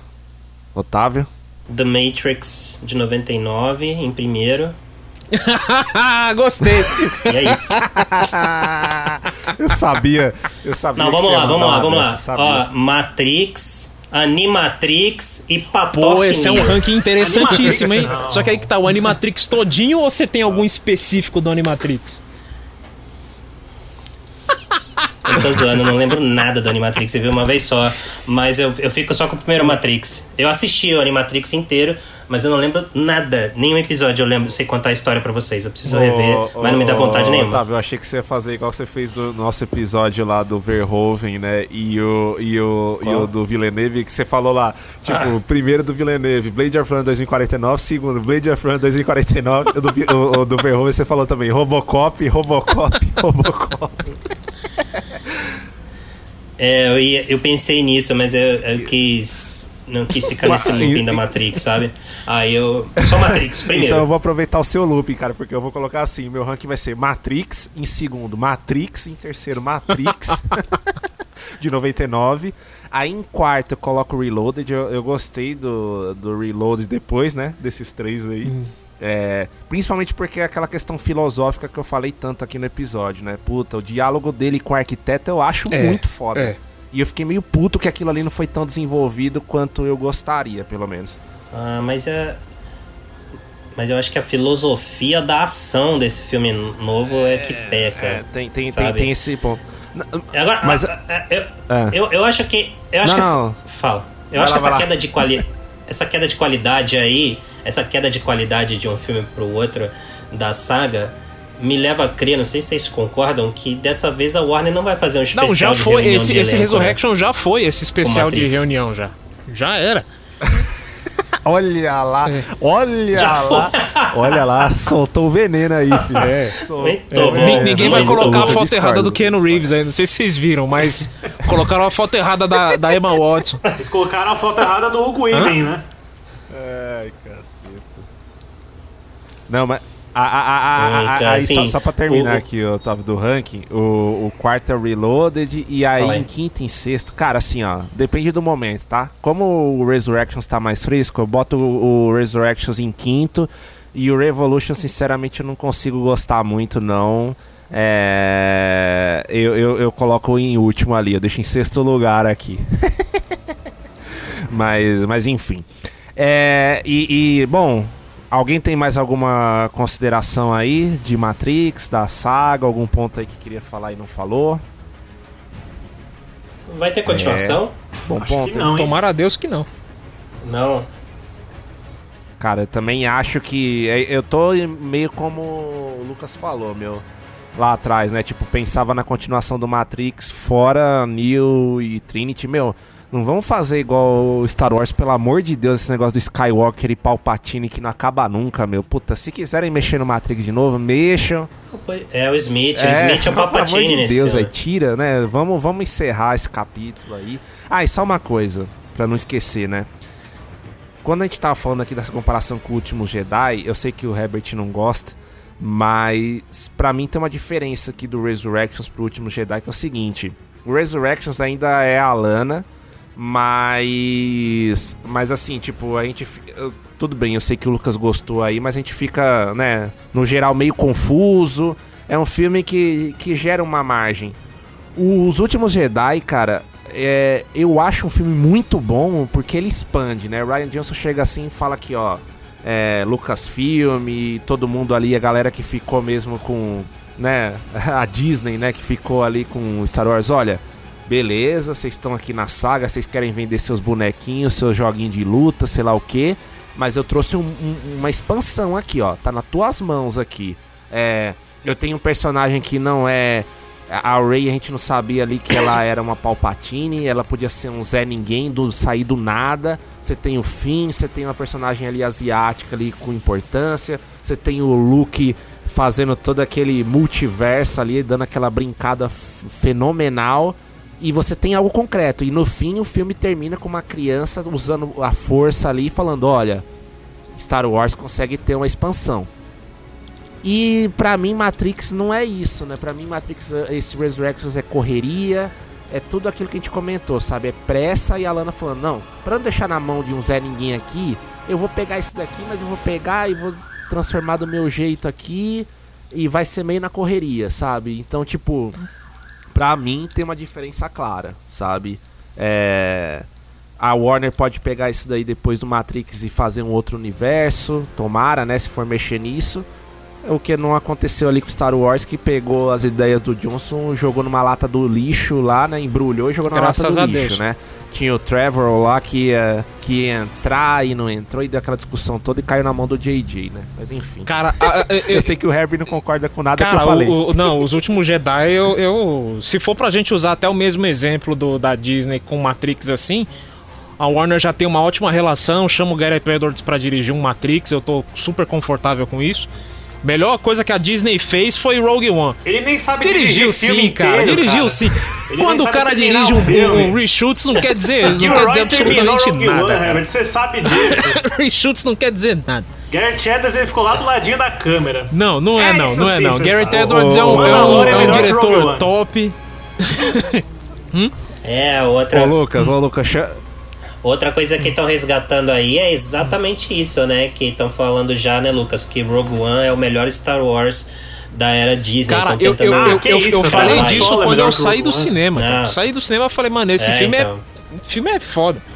Ah lá, É, é, o papo, é. o papo showgirls e. Não, então, eu, eu sou uma pessoa, eu sou uma ia- pessoa complicada pra se confiar em relação a filmes, mas Nossa senhora. é, Ah, eu sei bem mas, disso. The Hot Take É, Man. é, The é. Hot Take Man. Você joga no Google, galera. The Hot Take Man aparece Herbert Santos. Você quis dizer Herbert Santos? Ai, cara. É do Quarteto Fantástico, É, o é. Human Torch. Mas o, o- Nesse quesito, assim, eu acho que Matrix, eu. eu- De novo, é uma coisa tão é, é, icônica, assim. É, é que nem o, o- o Otávio falou no começo. Poxa, chega de Alien. Chega de. Eu não quero um Prometheus, um Alien. sei- eu esqueci até o nome da porcaria do último Alien que saiu lá. Aquele Alien todo escuro lá. Hã? Covenant. Isso, esse, essa, Covenant. esse treco aí, o Alien Covenant. Aí tem o. Você tem o, o, o Exterminador. Exterminador Gê-. Gênesis. Você tem o Exterminador Dark Fate. Daqui a pouco você vai ter o Exterminador eh, de volta pra minha terra, tá ligado? Tudo. Tudo quanto é tipo de, de, de, de sequência você tá fazendo pra coisas clássicas. Tem filme que nem super-heróis, essas coisas, que é infinito a, a, a possibilidade de adaptações. Tem coisa que não, né? Tem algumas coisas que tem, a história tem um, dois, três, às vezes você consegue puxar um quatro ou ir por uma vertente. Igual, eu, eu gosto muito do Salvação, do Exterminador Salvação, mas não é nem por conta do filme em si. Tipo, a história, essas coisas. É porque ele se passa na- depois do apocalipse. Porra, tava mais do que na hora disso acontecer. Né? E, e- e o MacD foi lá e fez isso. Mas o em relação ao Matrix, esses filmes assim, eu acho que os estúdios tinham que segurar um pouco nessa no fator nostalgia e, e perceber que daqui 50 anos ninguém vai ter nostalgia de uma coisa de, de 100 anos atrás. Tá ligado? Se alguém for refazer Inimigo Público número 1 um do James Cagney, ele tá, tô- tá cagando, tá ligado? Pro, pra essa, o filme de 1930. Ninguém quer. Ah, galera, vamos, vamos, vamos refazer o, o E o Vento Levou. Ninguém não tá nem aí, mano. Foi um puta filme na época, mas ninguém não tá nem aí pro E o Vento Levou mais. Entendeu? Então, se eles não começarem a criar filmes novos, pra daí trabalhar na nostalgia daqui 30 anos, infelizmente, a gente vai ficar num loop louco aí de filmes e. Ó, eu tô trazendo a mentalidade do filme aqui pra, pro mundo real, viu, gente? Mas é. A gente já tá nesse looping. cara. É, mas gente qual é a tá criação? Qual que é a criação original? Não, não me tragam o Ryan Johnson com Entre Facas e Segredos, que é outra porcaria também. O. É. É. Rapaz do céu. Olha, o, Rapaz. o, o, o- o Lucas, É por isso que o Herbert não é confiável. Ô Lucas, chama o agente Smith aí pra dar um jeito no Herbert aí, vai. Não, eu, eu ia falar como é, é sistêmico o fato de uma das obras mais populares da atualidade ser Stranger Things, porque Stranger Things é original, mas é um negócio que tá totalmente Uhum, copiando coisas dos anos 80, sabe? Isso já é o exemplo de que a gente já tá vivendo nesse looping, nesse Me- ciclo. me- Daqui a pouco a gente vai ter nostalgia de Stranger Things, que é uma série sobre nostalgia Só, dos anos só que 80. aí que tá, É Stranger louco, Things é, né? mesmo- é, é mais ou É muito menos, né, louco, gente? Né? Não, mesmo o Dark, né? Mesmo Não, o Dark. você não pode negar o impacto que isso tem, cara. É o sucesso. Então, é, é o treco mais assistido da Netflix, né? O, o Stranger Things. E hoje a Netflix é, é uma gigante do entretenimento, né? Acho que a gente pode não gostar, não sou muito fã de Stranger Things, mas não dá pra negar que é, o, é uma das coisas que o pessoal mais. Não olhe para vê, cima, né? Nossa, Não, olha meu, para na cima, boa, né? eu, eu, não, eu não sei se vocês já discutiram isso, mas o que, que vocês acharam desse filme? Olha. A- a- a- acho que dá outro podcast aqui. Cara. É, é. É, não, não cabe pra, Não, pra pra mim, esse pra episódio. mim eu, eu- eu vou só jogar Mas- aqui a provocação, mas é, ele encabeça a minha lista dos piores filmes do ano passado, assim, não olhe pra cima. É que tá, né? também não tá. Eu não gostei, mas eu não coloco lá entre os piores, sabe? Mas é o que eu comparei aqui, eh, de certa forma, com, com a saga mesmo, não só o Matrix original. É, o como eu acho interessante que certos, certas mensagens sejam colocadas a serviço. é, Uhum, uhum. não precisa ser tão óbvio, sabe? E isso que, que me incomoda no filme. Mas eu tô vendo aí.